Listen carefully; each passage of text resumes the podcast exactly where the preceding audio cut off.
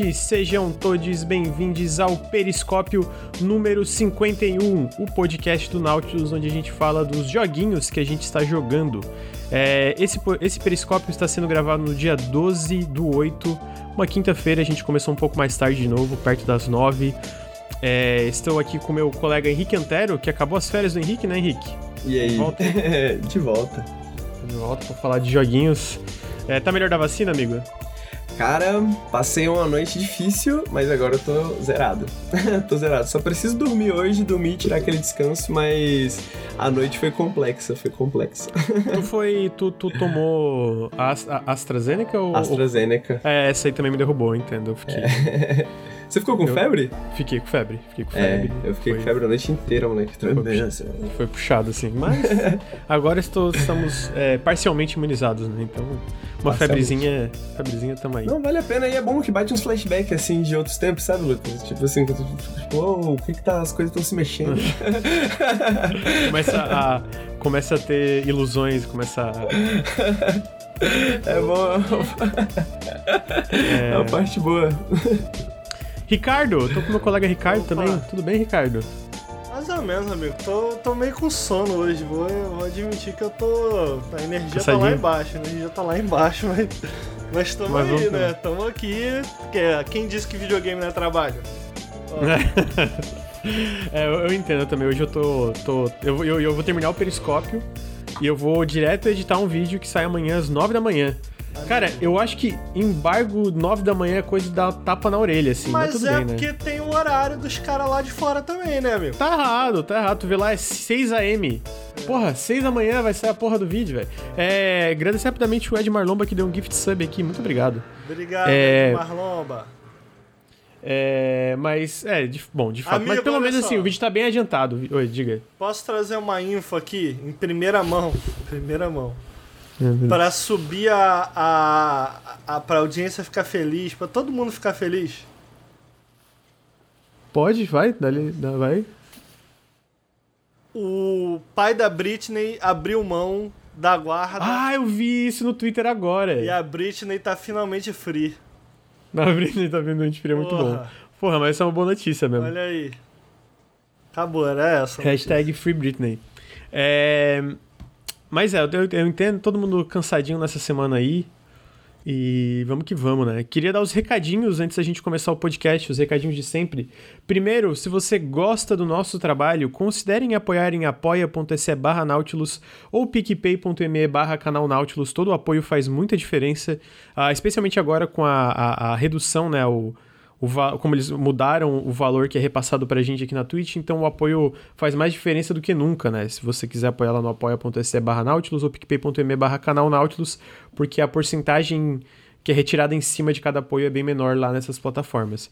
Se você está escutando esse podcast no feed, fica o meu convite para vir aqui em twitch.tv barra nautiluslink. A gente tem um café com videogames toda segunda-feira às nove e meia da manhã, inclusive vamos escutar o último. Teve presença da Beatriz Blanco Pô, ficou muito top. Ela é muito foda. Ela é inteligente, então... né, meu? Nossa, ela, ela tava falando assim, era eu e o Bruno. É verdade, a gente, a gente não tem. A gente só é. concorda, não tem nem, ela, é- nem ela o que é acrescentar. Foda, né? Faz o jabá completo, né? Ela tá lá no bônus stage lá. Uhum. Grava muito lá, muito bom. Excelente podcast. Sim, sim. O pessoal do bônus stage é, é, é brabo demais também. É... Enfim, sigam o pessoal do bônus stage também. Ah, mas continuando aqui, venham. É, se você está escutando no feed, fica o meu convite para vir em twitch.tv barra Nautiluslink. A gente faz o Café com Videogames toda segunda às nove e meia da manhã. O Periscópio é toda quinta, entre as 8 e 9 da noite, a gente começa. Aí a gente faz live basicamente todos os dias, inclusive final de semana, que o Henrique gosta de fazer live no final de semana de 12 horas, olha só. A gente Pro Nautilus, entidade Nautilus, a gente tem que se organizar em um evento para sair uma live de 12 horas. O Henrique não. Ele pega o cigarrinho dele falando: hoje eu vou fazer uma live de 12 horas aqui falando besteira por 12 horas sem parar. É... Então fica o meu convite. Se você vier aqui na Twitch, fica o meu apelo também para dar subs, apesar da, da, da, da, redução de valor. Por isso que né, é mais importante do que dar subs para a gente compensar a, a diminuição do que, que a gente está arrecadando. Então, todo sub faz muita diferença. Fica o meu apelo, dê um subzinho pro Nautilus. Inclusive, muito obrigado, Skypanda2, pelos dois meses de Prime. E agora tem uma coisa nova: se você dá exclamação Pix, agora a gente tem um Pix onde você pode doar diretamente pro Nautilus. Que cai direto na minha conta, galera. Não, Tô só, cai... só dando um alô aí. Quem quiser ah, dar uma moral, o, o Pix não, o Pix não. É o PicPay, é o PicPay. Ih, é verdade, putz. É, o deixa Pix vai direto pra conta. A, o Pix vai direto pra conta do Nautilus, que está sob o meu comando, olha só. Não, brincadeira, mas é nautiluslink.gmail aí, se quiserem fazer um pixinho pro Nautilus. É... Então, fica meu apelo, apoiem. Uh, faz muita diferença. A gente. Eu sinceramente acho que a gente tá fazendo um trampo muito foda, lançando muito conteúdo. É, fechando parcerias legais que permitem a gente fazer ainda mais coisas legais. Vai ter um. Talvez um anúncio legal aí segunda-feira em relação a isso também. Então, é, fica o meu apelo. Apoiem o Nautilus, que com vocês apoiando o Nautilus a gente consegue fazer cada vez mais coisas, trazer cada vez mais conteúdo de jogos e outras coisas diferenciadas para vocês. Ah, com esses Amigo, recadinhos sabe aí. que tem uma pessoa que parou de seguir eu e você no Twitter, né? Quem que parou de seguir eu e tu? Depois eu te conto, tem off aí. Caralho. então tá. O cara traz a fofoca pela metade, então tá. É. Pra, pra, bom, vamos lá. Vamos começar o periscópio, falar de videogames. Ah, para começo. Não, amigo, pera aí, mais um recado. Posso dar mais um Fala. recado rápido? Pode dar mais Mas um recado é rápido. é mais para quem estiver aqui em live agora assistindo a gente na Twitch. Na verdade, pode ser de repente para quem estiver assistindo depois aí no YouTube, no podcast, mas aí vocês vão ter que fazer outro rolê, que é o seguinte. Amanhã, sexta-feira, eu não sei que horas, porque eu tô fazendo esse jabá de graça, porque é do coração o Overload vai se reunir com a galera que curte o trabalho Verdade. dele para anunciar Verdade. novidades no trampo deles e ter uma conversa franca sobre o projeto. Então, como eu gosto do trabalho dos caras, eu estou convidando vocês, que de repente muita gente que está aqui no Nautilus conhece o trampo do Overload e gosta, gostam deles também. Até porque a gente grava com eles, faz o Overnautibilidade, o Abá. Então amanhã, sexta-feira, 13. Sexta-feira 13, olha aí. Olha só. É cola lá na Twitch do Overloader para ver o que, que eles vão anunciar, do que, que eles vão falar. Quem estiver assistindo depois da sexta-feira 13, cola lá no site deles, em algum lugar, sei lá, bota o Overload no Google e vai descobrir o que, que eles anunciaram de novo aí. É isso. É isso aí. Vocês ouviram o primeiro contato? Eu não Eu ouvi ainda, o primeiro né? episódio. Excelente, tem que continuar ouvindo. Excelente, é imperdível, necessário. Muito bom. É, eu, eu, eu, ainda não, não tive tempo, mas eu tô muito ansioso para ouvir. Acho que semana que vem vai ser uma semana mais tranquila para mim eu pretendo escutar, mas, pô, o Rick faz um trampo muito foda, então tô bem ansioso. Mas é isso, vamos ver amanhã esse é, é, evento aí, é, essa live em relação a novidades do projeto do Overloader, que imagino que vai ter coisas legais, é uma conversa franca que às vezes, né, apoiar os meninos lá. Amigo, posso só mais um recado aí, amigo? Mais um... Pode, vai, vai, vai. Queria... Vai fazer um elogio. Um elogio a você, porque eu, eu entro no Nautilus e me dá um. Inclusive, ih, eu não posso, já ia falando coisa que eu não podia. Mas continuando. Esquecendo que eu ia falar que eu não podia. Continuando. Eu entro na live do Henrique e, Lu... e o Lucas tá de rabinho de cavalo. Que isso? Olha Meu só. cabelo tá grande, amigo. Daí, ó. É mole. Caraca, tá igual o Steven Seagal. Aí, Ô, Lucas. Ah, tu entra na live. Entro na live, tá o Henrique fazendo live. Caralho, aí tem um quadrado. Tem um quadrado, é um, simplesmente um quadrado, amigo. É simplesmente um quadrado. Tu recorta tua câmera pra caber no quadrado. Fica cortado com uma tarraxa preta, o dele em cima. Eu não. É sério, eu não consigo assistir a live por causa disso. Eu fico olhando aquela porra, aquilo me dá um nervoso. E, porra, Caraca, velho. Aí eu tô vendo aqui agora lá, o Lucas cortou certinho todas as câmeras. Queria te dar parabéns, amigo, por cortar certinho. Oh, obrigado, amigo. Só obrigado. isso mesmo. Acabou. Obrigado pelo elogio. É isso, então, obrigado. com esse elogio ao, ao, ao, aos cortes aí da câmera e o layoutzinho, eu vou passar a palavra pro meu amigo Ricardo. Eu soube que Opa. recentemente, inclusive em live, você zerou Star Wars Jedi Fallen Order, que saiu, se não me engano, no final de 2019, desenvolvido pela Respawn Entertainment, um dos jogos responsáveis pela EA é, é, pivotar e falar: não, vamos fazer jogo single player, pô, vende bem sim, vamos lá, vamos lá, isso é top. E pelo que eu entendi, tu gostou muito dele, tu gostou muito do jogo. Eu vi a tua reação pro final, inclusive, eu tava na live na, na quando tu, tu, tu, zerou. E queria saber o que, que tu achou é, do jogo como um todo. Eu acho ele bem legal também, mas eu queria saber a tua opinião, se tu. É, que é essa mescla de. de é, um, pouco, um pouquinho aí de Dark Souls barra Sekiro, junto com uma, uma estrutura meio Metroidvania. E que é uma, uma, uma pivotagem da própria Respawn, foi uma coisa bem diferente, né? Comparado ao histórico do estúdio. E pessoalmente eu acho que eles acertaram, mas eu queria saber o que tu achou do jogo no geral. Amigo, antes de eu falar o que eu achei do jogo, eu queria dizer que você, tua cara nem treme, né, irmão? Tua cara nem treme. Ah, porque vi tua live, gostei, mas apagou, né? A live. Apaguei a live porque tu falou merda nela, né? Ah. Falou merda. Aí, aí tomou no cu. Nem, nem, não, não, nem treme a minha cara porque eu tô certo. Então nem traz de volta esse assunto. Não traz de volta esse assunto, mano. Não traz, é, porque o Henrique já leva esporro também, se voltar oh, esse assunto. a galera gostando da cara, live. comédia, velho. Mas a, o clipe do momento engraçado tá lá ainda. Isso aí eu não deletei, não. Tá lá, né? É, então, eu tô no, antes de eu começar a falar do, do, do Fallen Order, eu queria dizer que eu já tinha jogado o Fallen Order. No, na hum. época do lançamento, eu cheguei a comentar eles com vocês, só que eu não tinha zerado, né? É, trabalho, né? Pinta outras coisas, tinha outras coisas pra fazer, e quem fez a análise lá no Nautilus. A gente tem uma análise desse jogo, né, Lucas? Tem, aqui tá na tela, inclusive, agora. Eu, eu fiz ela partes, tu escreveu um pouquinho eu também. Escrevi, tu, né? Tu, Agora, tu, parando tu, pra lembrar, eu lembro que eu escrevi tu, tu acrescentou. E tu gravou o áudio dessa análise. Tipo, porque eu tava ah, com a é? garganta. Eu tava com a garganta fodida e tu que gravou o áudio. Ah. Eu, eu editei, escrevi uma parte considerável do roteiro, tu escreveu uma, tu acrescentou algumas coisas, e aí eu editei, mas tu que gravou o áudio. Uhum. É, eu tinha jogado umas 12 horas, cara. E eu achei que essa era a duração mais ou menos do jogo, para ser sincero, que o jogo durava umas 15 eu sou devagar, não sou necessariamente referência para as coisas, mas eu levei 30. Então tinha jogo pela frente, tinha muita coisa que eu não tinha, que eu não tinha visto, que eu não tinha feito ainda. Então assim, 30 eu fiz 100%, não, fiz tudo, tudo, tudo que, que, que tinha no jogo.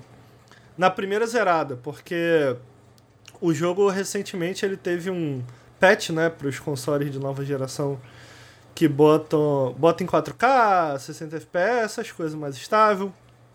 É, antes da pandemia e antes do, do, do Paulo Guedes é, agraciar nossa economia aí com dólar a 10 reais, eu comprei uma 3080, né, amigo? Então, tipo, porra, eu pude me dar a moral de não. Então, quando eu vi que saiu um patch Next Gen, não saiu nada pro PC, né? Mas deu uma aquela coçadinha, porra, eu, eu consigo jogar 4K esse jogo também. Esse jogo já era bonito, 4K deve ficar maneiro, acho que acho que é a hora. E eu tô numa quest de jogar tudo que eu deixei de zerar porque me desorganizei, eu tive outras coisas fazendo Nautilus. E esse era um dos jogos que eu não zerei, porque não fui eu que fiz análise, eu tinha outras coisas pra fazer e acabei não, não, não, continuo, não seguindo nele. Eu agora tô jogando também o Dragon Age Inquisition, caraca, esse eu devo aí, de muito tempo, eu tô devendo.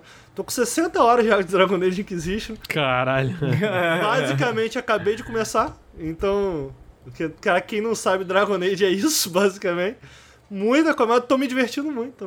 Devo trazer em algum ponto. Só quando eu zerar. Não vou trazer Dragon Age Inquisition até zerar. Porque o jogo já é de 2013. É igual o Lucas. Outro dia, eu trago aqui. Eu trago as paradas. Outro dia a gente tava no grupo. Porra, vamos gravar periscópio? Vamos. Aí o Lucas, não vou trazer minhas primeiras impressões de Metroid. Eu falei, porra, tu não vai trazer tuas primeiras impressões de Metroid, não, irmão. Tu não vai. Tu fala de Metroid quando tá acabando o jogo. Porra, que porra. Tô bem no finalzinho, inclusive. Não. Porra. Então, o, o Inquisition eu vou trazer aí quando zerar. Então, tô nessa quest aí. Tem outra que tá na fila, que tava na frente do Dragon Age Inquisition, inclusive. É o Control, cara. Porra, já perdi dois Porra. saves de Control e nunca zerei, cara. É muito lindo esse jogo, mano. Então eu, o controle tá na, na, fila e eu decidi pegar o, o Fallen Order pra jogar. Velho, vou ser sincero, eu gostei desse jogo na época que eu joguei. Especialmente por conta desses elementos que você citou, Lucas. Dá para sentir logo nessas primeiras 10 horinhas assim que é um diferencial muito legal do jogo.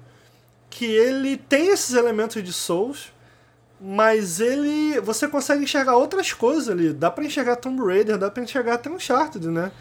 Uhum. É, e dá para enxergar também o, o, carinho e o cuidado que os caras tiveram na hora de é, transformar a, a, a experiência Star Wars para um jogo, né? É, eu dou um destaque especialzíssimo aqui, além da, do visual das coisas, é, pra trilha sonora. Pô, a trilha sonora desse jogo aí é espetacular. Eles sabem quando entrar com a trilha. É, eu acho que é uma das coisas que fazem toda a diferença nesse jogo na hora de te passar essa vibe Star Wars. Porque tu para pra pensar, cara, e, e a princípio eu lembro que eu fiquei muito surpreso e eu me surpreendi novamente ao começar a jogar ele de novo. Porra, Souls, tem certeza? Souls Star Wars? E eu tive essa conversa com, com o pessoal em live. É, porque tem dois. Tem, tem múltiplas interpretações, né? Até dentro da própria obra principal dos filmes. Eu não sou o fã mais entusiasta de Star Wars, mas eu gosto, eu assisto tudo. Eu só não sou aquele fã que, tipo assim, não, tal planeta apareceu em tal episódio e. Sabe? Eu não sou esse cara. Eu assisto porque eu gosto do universo, é, eu gosto da, da história base. Eu gosto. Agora eu assinei novamente a. Depois de jogar esse jogo, eu fiquei com vontade de, de conhecer mais. Porque enquanto eu tava jogando em live, o pessoal tava falando, pô, esse daí é o planeta de tal personagem. Esse planeta aí apareceu é, é, em tal episódio do seriado e tal. E eu falei, porra, cara, é legal, deveria ir atrás. Eu fiquei com vontade de ir atrás, assinei Disney Plus pra a, assistir. O que, por si só, já é um elogio também para o Fallen Order. Mas eu vou chegar lá. É, e a gente estava conversando dessas interpretações e tal, né? Então, um dos caras que está à frente do, do, do Star Wars, da franquia Star Wars hoje, é o Dave, Dave Filoni. Eu não lembro se é Dave ou David. Eu acho que é Dave Filoni. E tinha, tinha. Tem também a visão do George Lucas, que foi mudando sobre os Jedi enquanto ele fazia novos filmes. E a minha visão. É, o que eu penso quando eu penso numa batalha de Jedi ela tá absolutamente, entre aspas, corrompida pela dos últimos três filmes, em que não é uma luta de samurais, é uma dança, tá ligado? E Fallen Order não é bem uma dança. O Filone, ele já tem essa ideia mais de do, dos Jedi como samurais mesmo, né? Então, ainda que não converse com esses filmes mais recentes, é, porque, por que eu tô falando de samurai? Porque a ideia de dar um sabre na tua mão e fazer com que cada golpe, pelo menos é a maneira que eu interpreto Souls, ser meio que uma decisão, né? É, isso, é muito, isso é muito claro em Souls porque não só, independente da arma, você tem sempre, mesmo as mais rápidas, você tem sempre um delayzinho quando você ataca, né, cara? Tem, tem aqueles dois frames de startup, parecido com um jogo de luta. Antes de entrar nos frames ativos de ataque, você tem sempre um startup, dependendo da, da arma, ele pode ser mais lento, pode ser mais rápido, porque o jogo, no fundo, no fundo, é parte da ideia do jogo que o ataque seja não seja um hack and slash, né? Que o ataque seja uma decisão e tal. Então me traz muita mente é, é, é, não necessariamente em Souls, mas puxando aqui pro Fallen Order, até porque ele tem algumas relações, eu vou falar um pouco disso, com Sekiro. Eu, uhum. eu não lembro, se eu bem me lembro, esse jogo saiu muito pouco depois do Sekiro, ou muito é, pouco foi... antes, eu não lembro. Eu acho que foi alguns meses depois, depois do, do, do foi depois, é. é. Porque, se não me engano, o Sekiro saiu no começo do ano de 2019. Uhum. Bom, não necessariamente começo, mas mais pro começo. E o Fallen Order saiu bem no final do ano, né? Saiu, tipo, é porque ele tem elementos é, de sexo. Deixa eu né? ver aqui. Aquela barra. É, foi novembro, foi novembro. Só que Oi? o diretor, ele diz que não deu tempo dele dele pegar as coisas de Sekiro. O que o que ao mesmo tempo em que é evidente, também não é, porque tem elementos de Sekiro ali mas não tem não tem alguns dos elementos mais interessantes, mais importantes do que fazem o dinamismo do Sekiro, né? É...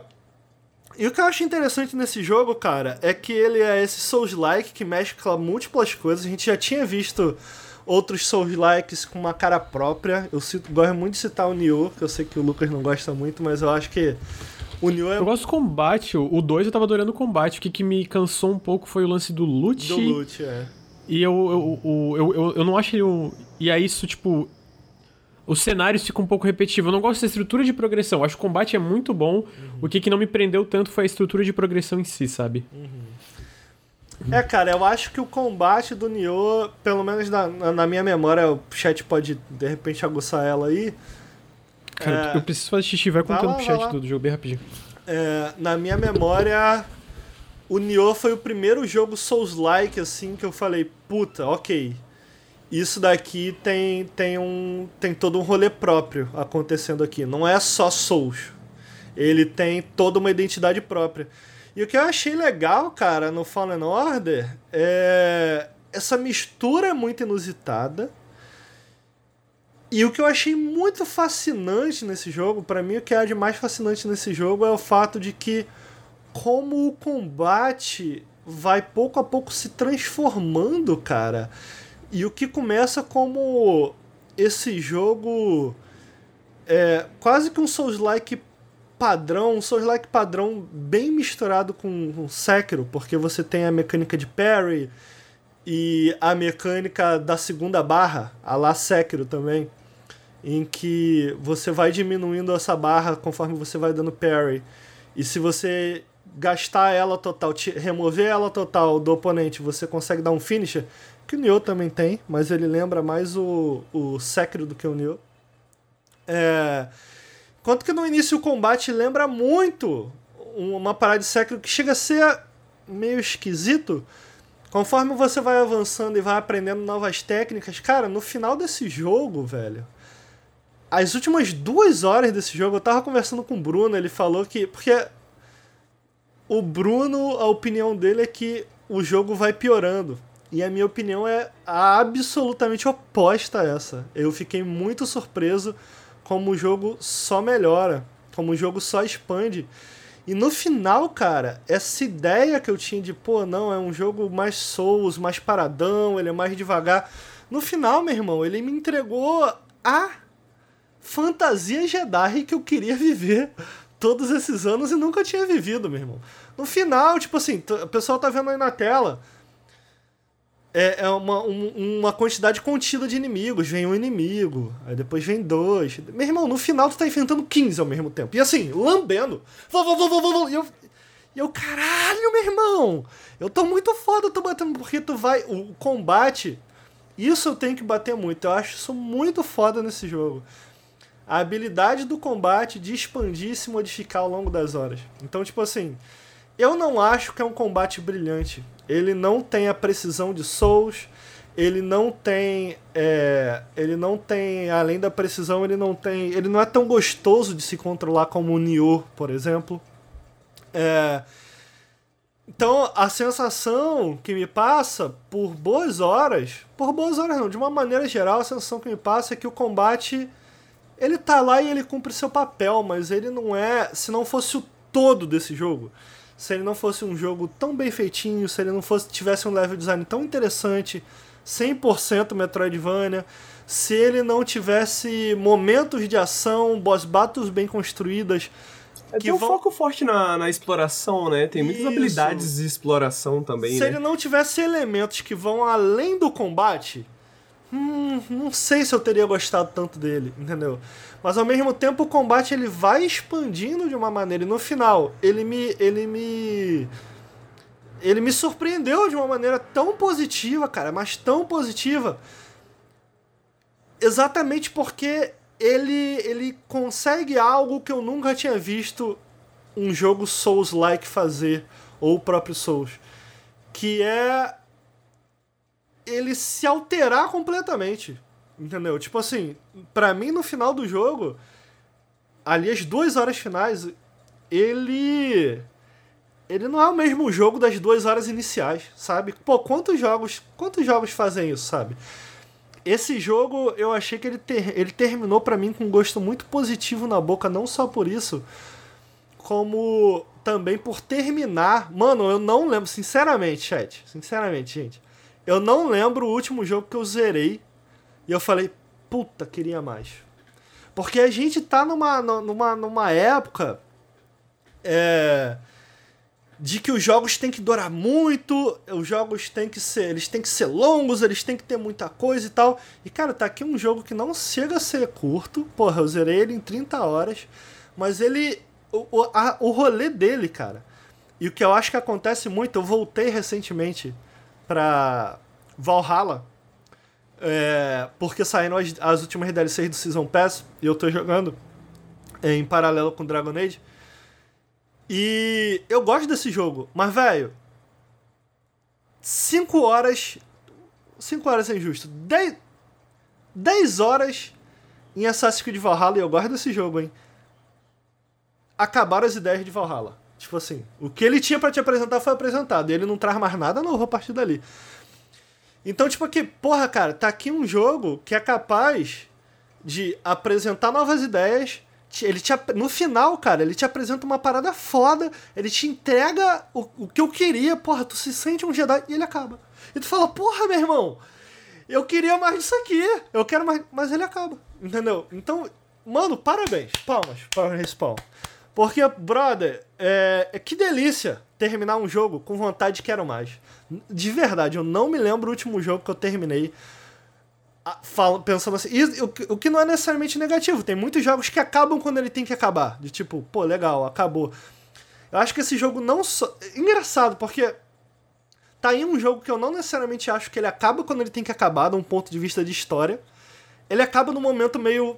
Tu fala, porra, queria mais é, é, é, queria, queria que desenvolvesse mais essa história. Eu não acho que é, que é necessariamente ela, ele acaba num ponto ruim, não parece vazio. Mas tem inclusive rumores, eu tava conversando com o Luiz, que o pessoal deve ouvir muito falando no café, de que ele, o jogo de fato foi cortado, né? Porque, tipo assim, na, na, nas quatro horas finais entra um novo personagem pra tua party. Pra, você tem uma parezinha, né? Você não controla. Mas ele tem uma mecânica lá Mass Effect, que entre as missões você pode conversar com os membros ali da tua tripulação na nave. É... E no finalzinho entra uma personagem nova que é muito legal, muito legal. E eu fico, cara, eu quero mais dela, eu quero mais. E o jogo acaba. E tu fica, porra, cara, ela foi super mal aproveitada. Agora, no final das contas, cara, eu não vou abrir minha boca para reclamar disso, velho. Porra, que legal as últimas horas desse jogo.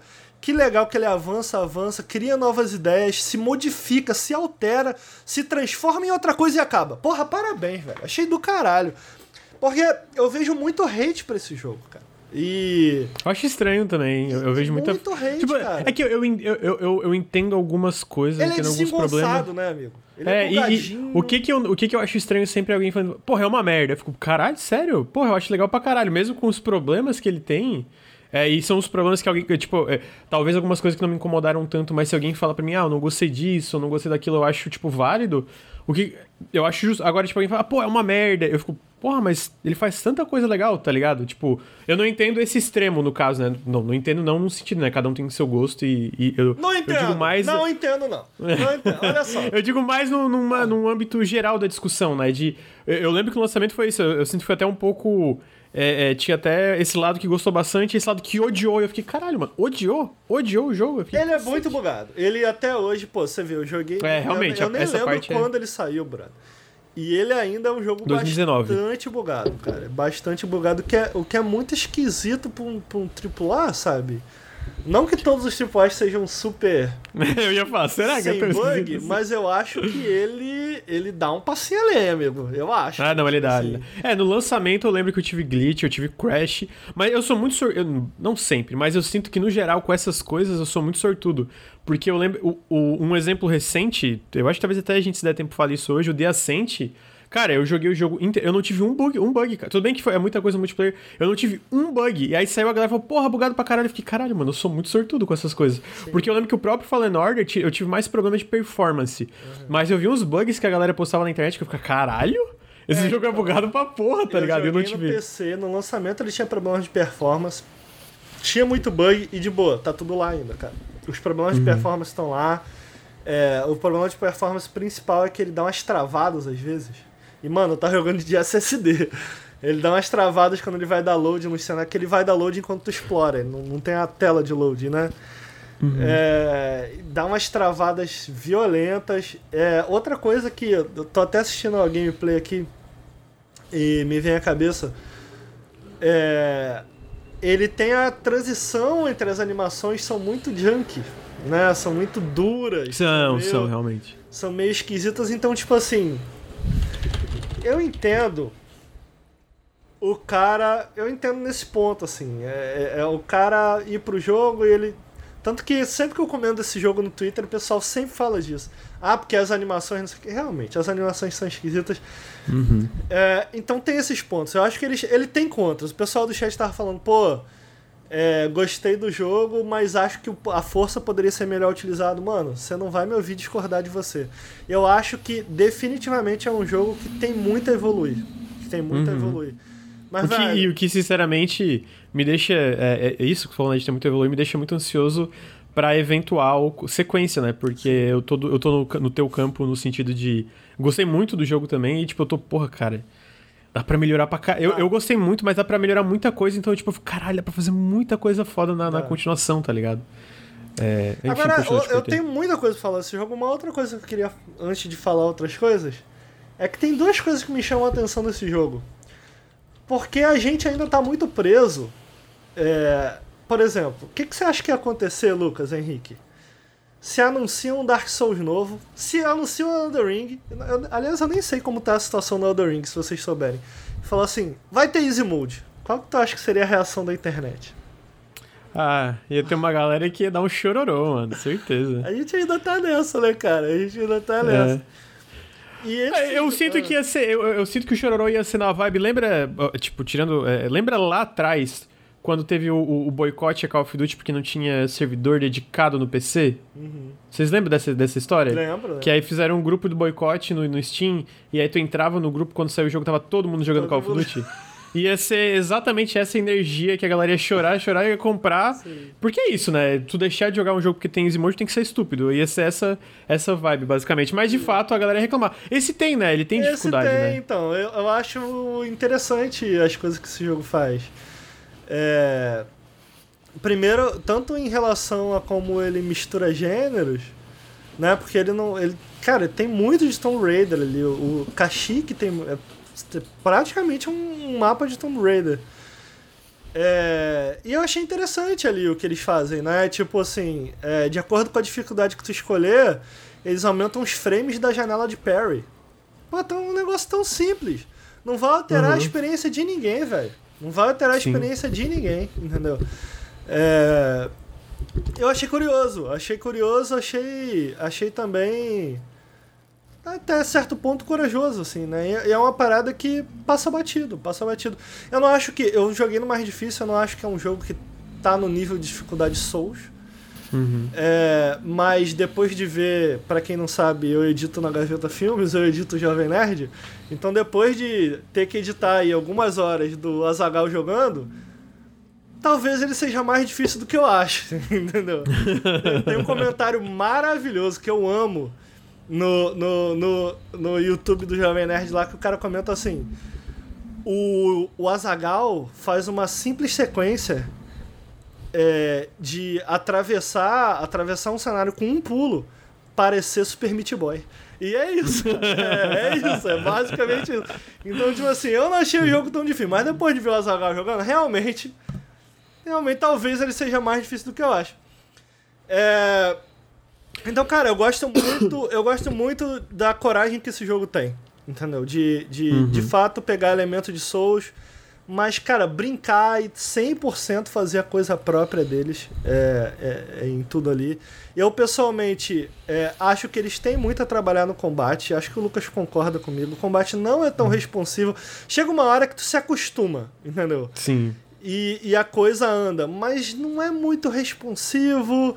Você, você, pô, quando tu bota lado a lado com o Sekiro, e aí é onde eu entendo, sacou, Lucas? A galera sai de um Sekiro, vai para esse jogo pelo combate, puramente pelo é, combate, pelo combate, tu toma um susto. Tu fala, putz, hum, porque não é, realmente não é.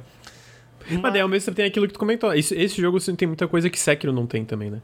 É verdade. É, em relação à progressão, é. até a própria, a própria história e, e, etc. Eu sinto que esse jogo acerta em coisas que Sekiro não acerta. E assim, isso é.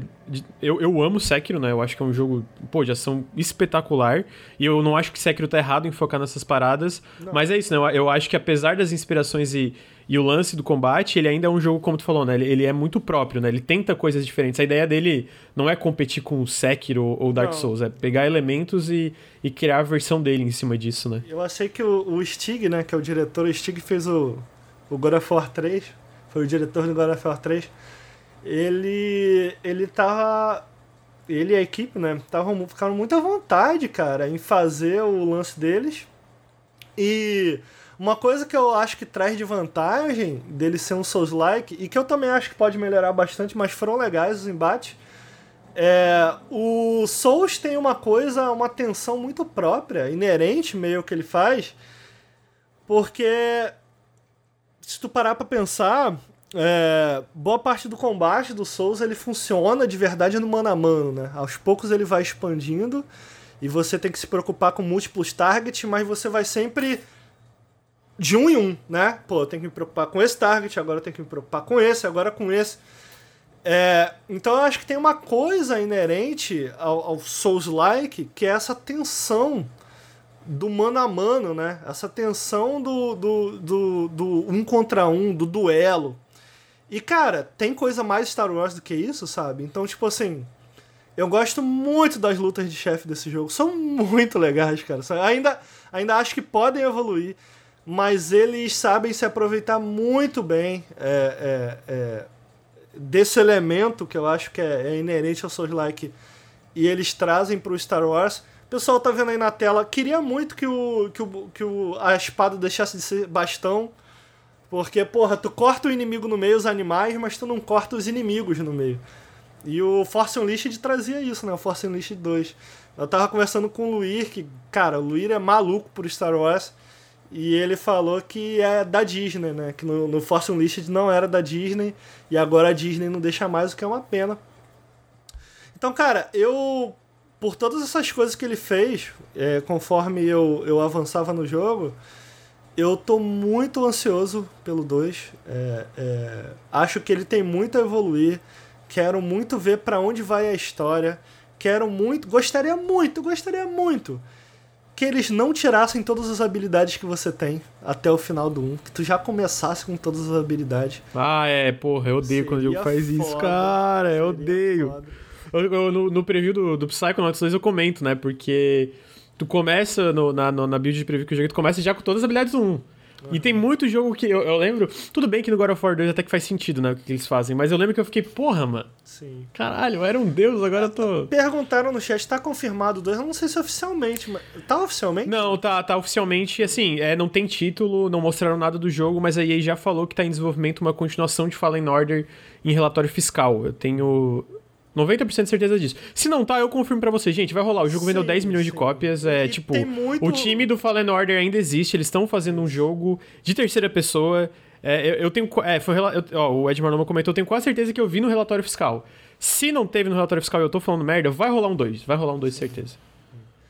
É, não, e o, o, dá pra ver claramente ali, o, a ponte pro 2 tá jogada, né? É, é, você, eu Sim. consigo enxergar, dá pra, dá pra expandir para múltiplos lados ali. É... Então, cara, quero, quero muito um 2. Gostaria muito que eles corrigissem. Acho que realmente os poderes da força são limitados, dá para melhorar muito. Eu gostaria muito que ele fosse. É, eu comento isso na análise, tipo. É meio. Porra. É foda. É, tipo, tu é um Jedi e um dos poderes que tu libera, como. Vamos pegar na, na, na parada Metroidvania, né? Que tu libera poderes para explorar áreas que, era, que eram antes inacessíveis. Aí, tipo, um dos poderes é, tipo, pulo duplo. E aí, é, tipo. É umas eu, coisas meio, acho, meio básicas, tá ligado? mal tipo... integrado. Do tipo assim.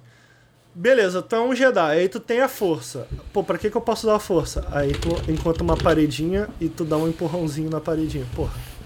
Me deixa usar a força. Caralho, ô, ô Ricardo, mais... deixa eu só, só fazer um comentário. Comentei aqui do 2, trouxe informação pro chat. É. O cara comentou de, gra de graça. É. Vai sair antes do vídeo de Undertale. De graça, velho. Caralho. Não mentiu, tô, não mentiu. Totalmente de graça, mano. Tô aqui oceano, fazendo meu trampo, porra.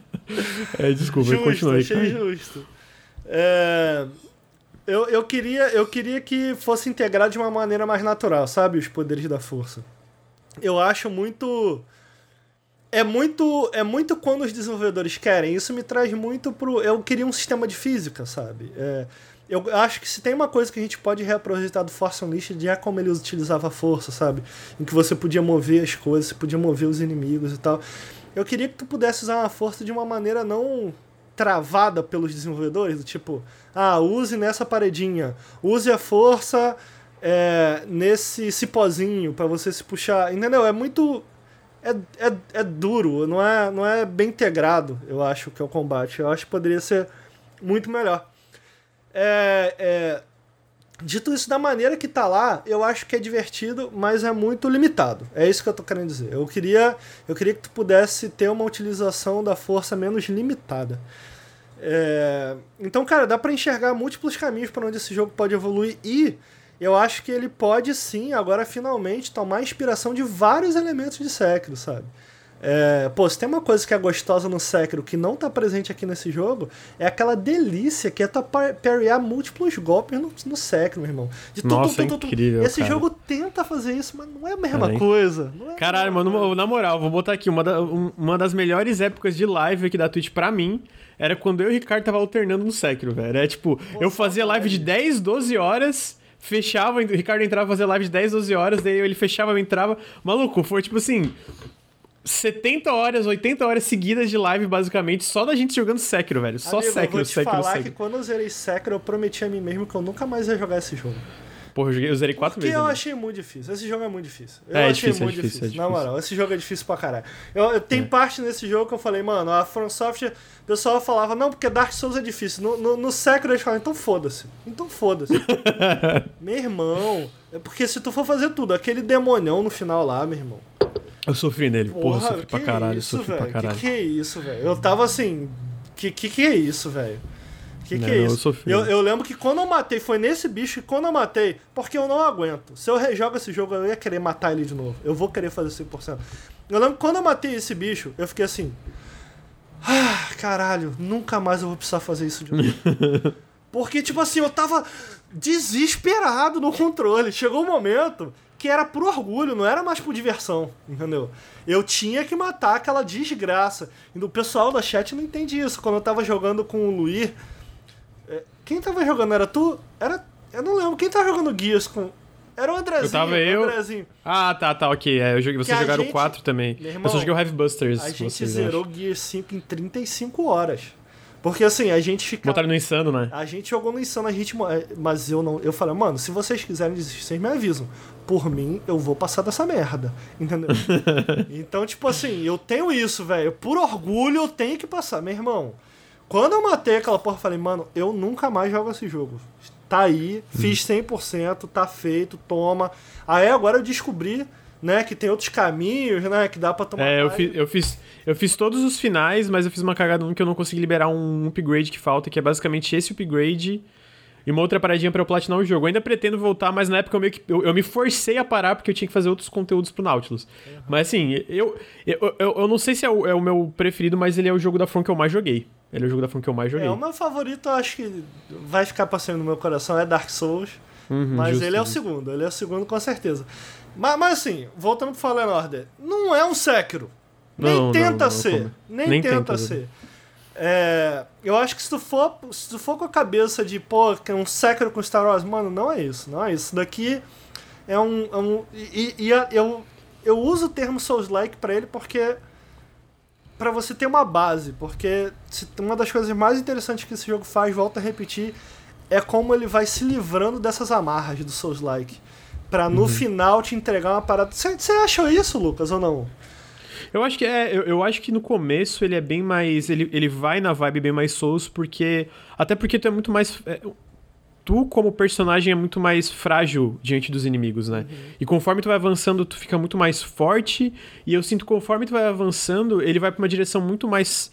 Não que o combate não, não tenha a relevância, mas eu sinto que ele vai pra uma direção muito mais sobre exploração do que puramente combate, ele vai expandindo Mas as suas possibilidades de é exploração. É combate, né? Aquele não, é, a, a sessão final, a, a, sessão final tu ali sim. Tu guarda aquele eu cara, achei, faz mano, tempo. Eu achei fascinante, cara. Não, eu amei, eu amei Porra, o final do jogo. É, eu amei toda a parte final do jogo. É que eu não, eu não lembro pormenores, assim, tipo. Eu lembro que tem uma parte num, num planeta na, na, neve, aí tem aquela parte lá da, da, da, daquela instalação. Ah, e eu lembro que eu gostei. Eu lembro que, tipo, o, o final inteiro eu, tô, eu joguei, tipo, meio que uma tacada só e tava, caralho, isso aqui tá muito divertido.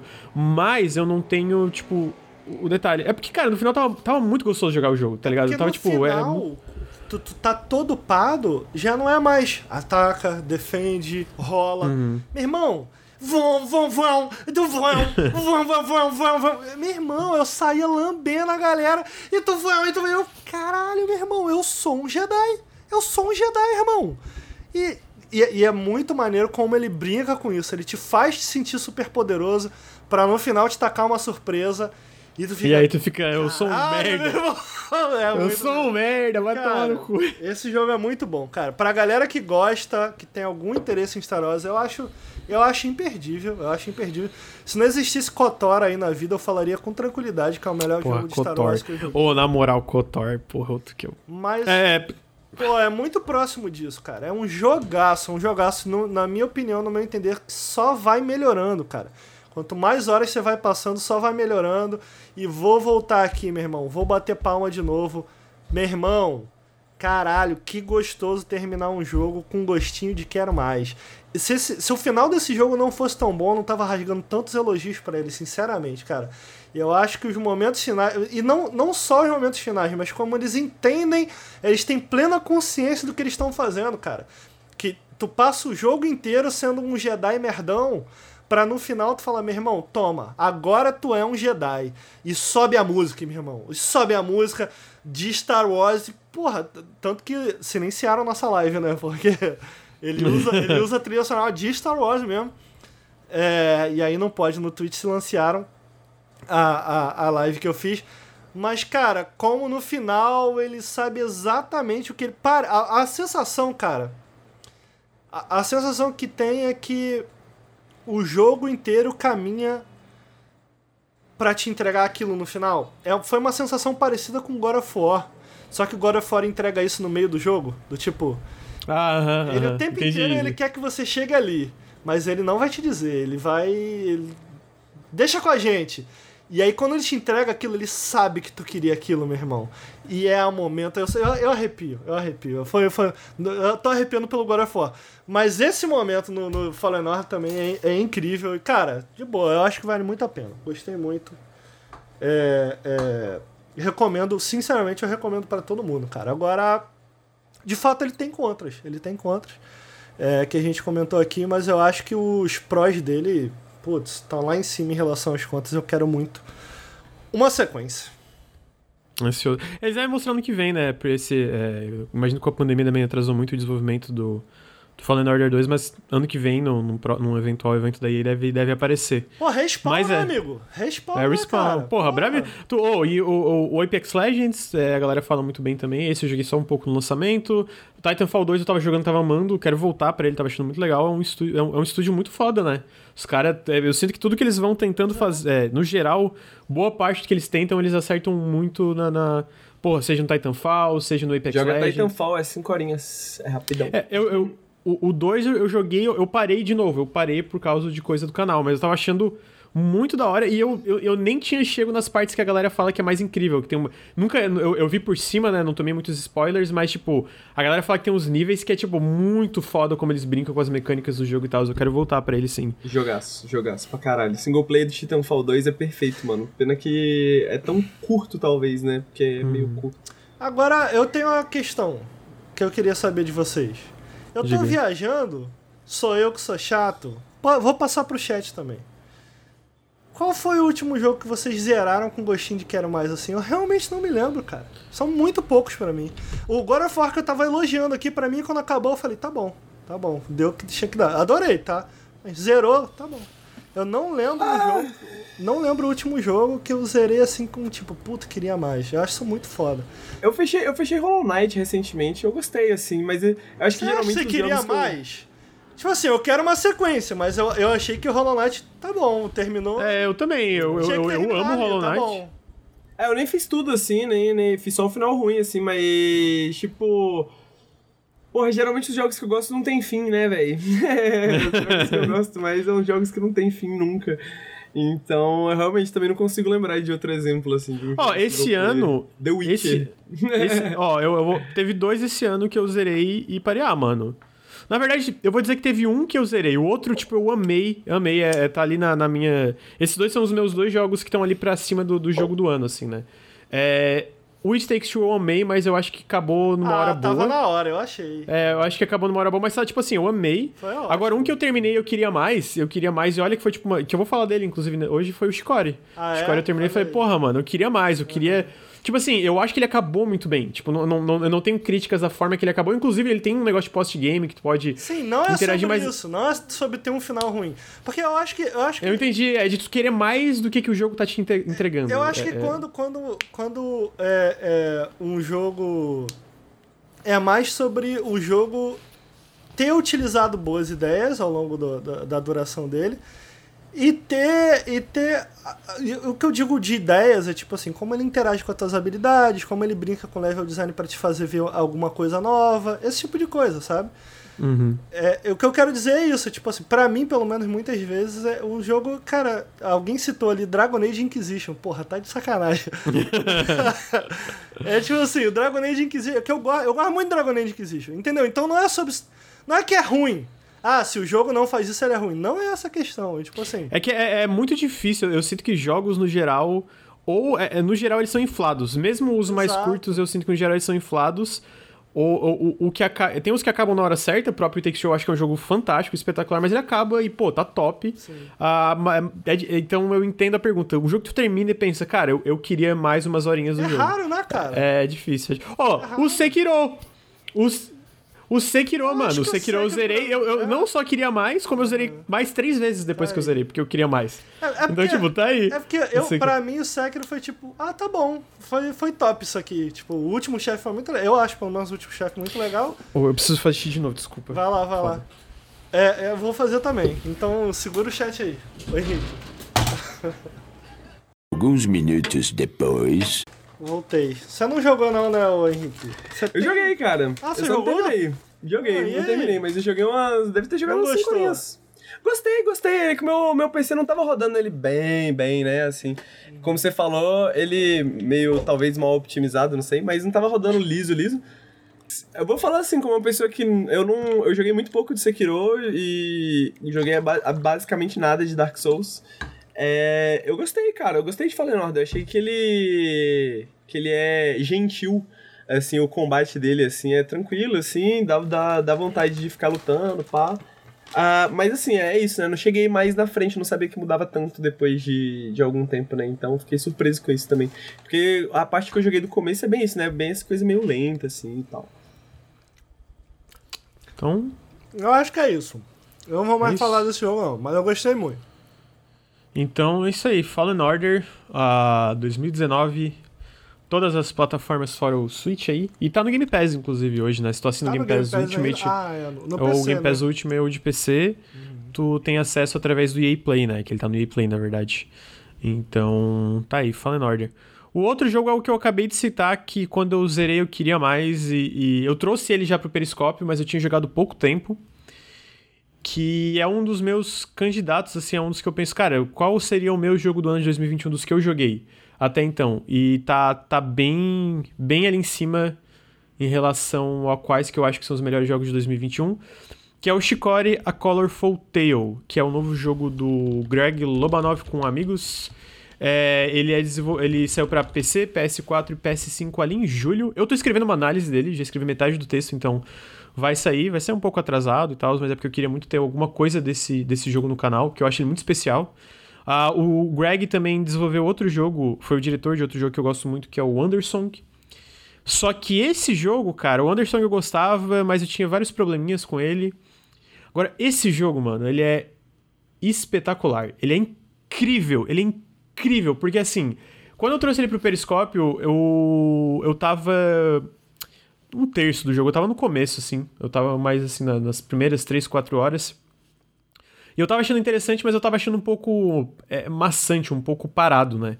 Então, o Chicory é esse jogo onde tu controla um personagem que tu vai poder nomear no começo do jogo, e num mundo onde, tu perde, onde tudo perdeu as cores, tá tudo preto e branco. É, e, a, e, o lance do jogo é que tu, tu tem um pincel, tu, tu ganha um pincel onde tu pode colorir esse mundo, né? Tu basicamente ganha um pincel da antiga pintora, né? É, uma, é, uma, uma, é meio que uma sucessão, uma linhagem de pintores que são responsáveis por dar cores aos mundos.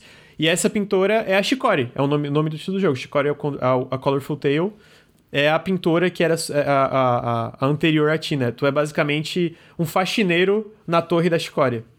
É Chicória porque eles, tra eles traduziram de fato o nome dela pra Chicória. E o lance desse jogo para mim, cara, é que o começo dele é um pouco. A demo não me convenceu. Então, aí que tá. É porque o começo dele, ele. Eu não vou dizer que é ruim, mas ele é muito. Eu, eu sinto que é muito preparando o terreno, sabe?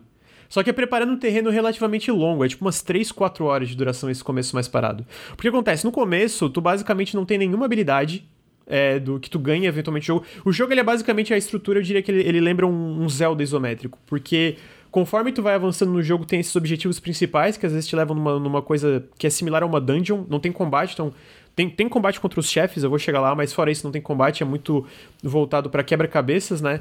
E como no começo tu não tem quase nenhuma habilidade, é muito básico, né? É muito, é muito sobre tu achar a, a, a, a, o, o a parada que engaja contigo em colorir o mundo ao teu redor e nos personagens. E, cara, os personagens, desde o começo, eles são muito charmosos, mas é muito eu vou usar a palavra bobinho, mas não num sentido de demérito. Ele é bobinho, ele é tipo, os personagens fazem muitas piadinhas.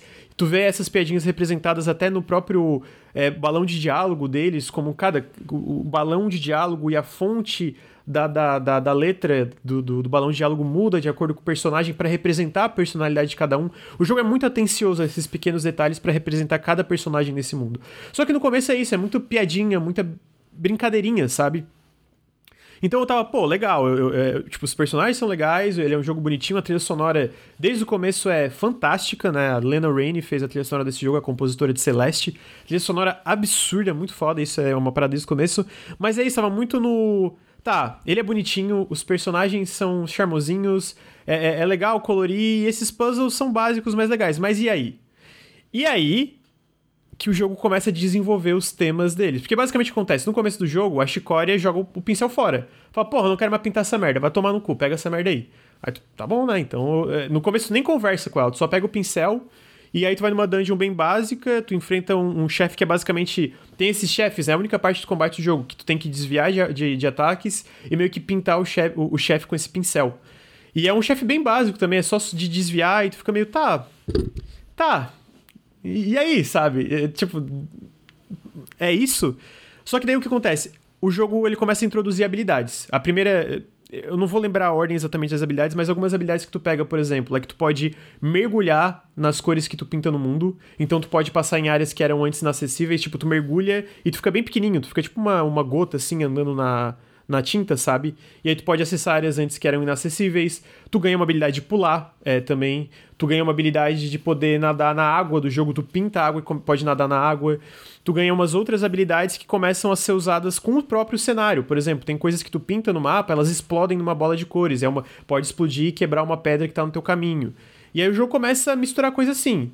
Aí tu fica, opa, peraí, tá, tá começando a dar um pouco mais de, de substância para esse ato de pintar. Não é só o ato de pintar em si, né? É o ato. Ok, o ato de pintar é uma coisa que tá aqui, especialmente se tu quer fazer isso, mas ele começa a ser mais integrado no, no como tu joga. Tu pinta não só por pintar, mas tu pinta pra, pra progredir e navegar por esse mundo. Tá ligado? Ele começa a se tornar uma coisa muito mais essencial no momento a momento. E até os próprios quebra-cabeças ficam mais elaborados e mais legais. De tipo, Ó, oh, ok, tu tem uma porta que tem esses, é, são, são quadra, é, bolinhas brancas. Aí tu tem que descobrir em qual ordem tu tem que pintar alguma coisa para essa porta desbloquear o caminho. Tá na tela agora, mostra ainda que tu, tu, descobre um código e a porta desbloqueia no caminho. Aí eu fiquei, tá, ok, legal. Tá, tá ficando mais, mais elaborado aqui. Tá ficando mais divertido explorar esse mundo. Porra, amigo, mas aí também ele começa a desenvolver os temas do jogo. Caralho, é. Esse jogo é muito. Eu sinto que ele é muito sobre. Amigo. Oi. Tem desktop. Não tem, não tem desktop. Não tem. Não é por desktop que ele me tá conquistou, bom, não, não Só tem. Só pra saber desktop. se eu devia continuar te ouvindo ou não. Não, não tem, não tem desktop. Ah, e aí ele começa a desenvolver os temas, é, especialmente quando tu começa a interagir mais com a Chicória. Eu sinto que o, o lance desse jogo, ele fala, ele, ele fala bastante de saúde mental, é, é, é, num contexto de. Vou dizer de carreira, dos teus sonhos, do que, que tu vai ser na vida, do que que. A, a, o, o, sei lá, o sistema que tu vive impõe que é uma coisa de ser bem sucedido ou não ser bem sucedido, e como tu, tu, tu fica satisfeito com o teu próprio trabalho, mesmo se alguém disse que teu trabalho é bom, a, insegu a insegurança de, na verdade, não ser bom nem um pouco. E, cara, a forma que ele vai fazendo isso e desenvolvendo, eu não quero dar muito spoiler, sabe? Eu não quero dar spoiler de momentos chaves, mas é uma parada muito linda. Porra, é muito lindo. Cara, eu chorei três vezes nesse jogo em momentos diferentes porque ele me pegou de. Ele me pegou porque, por exemplo, quer ver uma coisa? Eu sou muito inseguro com o meu trabalho. Eu, pessoalmente, Lucas. Eu tenho segurança com quase todos os meus vídeos. A galera fala, porra, tá massa. Eu fico, ah, tá, tá, tá. Não, não sei se tá, sabe? E, e especialmente a, a, a forma que o jogo desenvolve esse tipo de coisa com a Chicória, cara, é fantástico. É tipo muito é, a palavra é, é muito empático, sabe? O que é, é tipo é assim. Chicore? É o bonequinho principal? Não, o bonequinho principal tu dá o teu nome, no meu caso. Tu dá o nome do personagem, no meu caso é o Strogonoff, que é o, o, o cachorrinho. É um nome incrível. E a Chicore é a coelhinha. A Chicore é a coelhinha que ela era a pintora. O jogo começa, ela é a pintora desse mundo. O jogo, o jogo começa tudo colorido, porra, lindaço. E aí do nada fica tudo preto e branco, cinza, é preto e branco, porque ela decide que não quer mais esse pincel. E aí é muito disso de tipo, a forma que o jogo não só vai desenvolvendo as mecânicas, que ele vai ficando muito mais elaborado e muito, cara, divertido a um ponto de tipo assim, ok, eu tô pintando porque eu quero explorar, mas tá tão legal que eu vou pintar o cenário porque eu quero deixar colorido, porque ele começa a te dar pequenas interações, pequenas recompensas completamente opcionais, o jogo não fala que vai ter recompensa por tu pintar o cenário, sabe? Tipo, alguém aparece e comenta, cara, eu achei que tu fez aqui tal coisa. Ou alguém aparece, ah, te... alguém aparece e fala assim, te dá uma, uma, uma pequena side quest que nem tava ali. E é muito legal porque, tipo assim, mano, eu, eu, eu, eu desenhando, pintando, sou um desastre. Desastre. E o lance é que o teu personagem também é um desastre. Ele não sabe pintar. Ele nunca fez isso na vida. É, o teu personagem ou a tua personagem, ou, ou às vezes não tem gênero, que né, não binário pode ser também. É, ele não, também não sabe. Ele não, ele, ele não tem noção. É, não tem história, não tem nada. E o jogo te dá. Eu, eu falei isso no, no, na outra vez que eu falei. Ele te dá ferramentas limitadas para corresponder à experiência do teu personagem em relação à pintura. E a forma que o jogo vai desenvolvendo isso é legal porque, tipo assim, ele não necessariamente pega leve. Tem personagem que fala, tem uma personagem que trabalha na escola de arte, o sonho dela é ser pintora, é tipo, só eu que tô vendo essa palhaçada, tipo, essa, essa pessoa não sabe pintar. Eu não tô entendendo por que, que tá todo mundo elogiando. Mas ao mesmo tempo tem um outro, tem um outro personagem, cara, ele ama, eu, eu acho que independentemente de, de, de, quem for, ele ama o teu estilo de pintura. Ele ama. Ele acha que é, tipo, profundo, que passa uma mensagem, que passa um sentimento para ele, que é uma coisa que ele tava procurando na arte. Então, a forma que o jogo vai brincando com isso, tipo, na mecânica, e como ele te recompensa por só pintar, cara, fica legal de explorar. E a forma que ele vai desenvolvendo esses temas com todos os. Cara, todos os personagens. Não é só a Chicória e o Strogonoff. Todos os personagens vão evoluindo, eles saem do bobo, sabe? Eles saem do bobo e vão, cara, tocando em temas, tipo, cara. Tem um personagem que é tipo, ele é o durão. E, e, e a forma que o, jogo vai apresentando isso, ele é durão. Ele, ele, toda hora fala, eu sou durão, eu sou durão, eu sou durão, eu, pô, sou durão. E eu vou dar um pequeno spoiler aqui. Aí ele para uma hora, eu sou durão e eu não tô com medo dele, para assim. Porra, tá, eu sou durão, mas eu sou bissexual. Tipo, ele sou bi. Ele fala assim, eu gosto de, de, de, do, sexo, é, do sexo oposto, mas eu também gosto. E eu sou durão, mas parece que eu não tô sendo honesto comigo mesmo. E aí começa um diálogo sobre isso, de que ele ainda é durão. A forma que o jogo acontece, que ele ainda é durão e que ele sentia que ele fala, se ele falasse isso, se ele assumisse isso para os outros e é uma coisa que sempre incomodou ele, ele não seria mais durão. E aí a forma que o jogo desenvolve isso de uma forma bobinha, mas ao mesmo tempo muito sincera, sabe? Muito, tu parece que o personagem realmente está se abrindo para ti.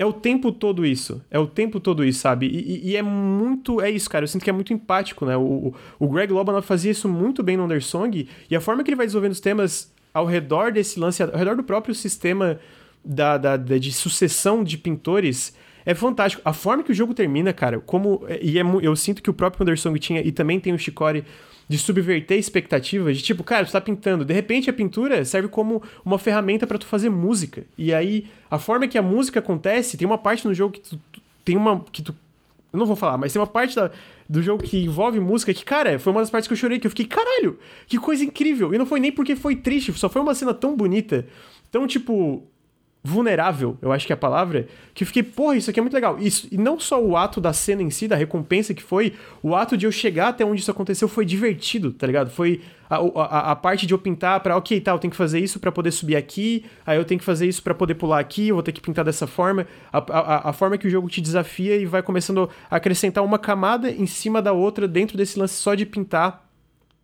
e vai desenvolvendo a mecânica para tu explorar isso ser legal, sabe?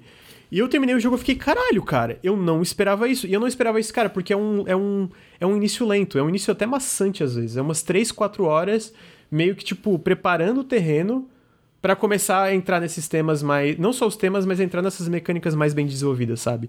E eu terminei o jogo e foi isso. Eu falei, caralho, mano, eu queria conhecer ainda mais esses personagens. Eu queria que ele ainda me mostrasse ainda mais áreas desse mundo, sabe? Porque foi uma coisa que me pegou muito desprevenido. E eu, eu acho que talvez esse começo mais maçante e mais bobo seja para te, tipo, te pegar desprevenido com, com assuntos que ele aborda, ou até dentro das próprias mecânicas como ele evolui elas, né?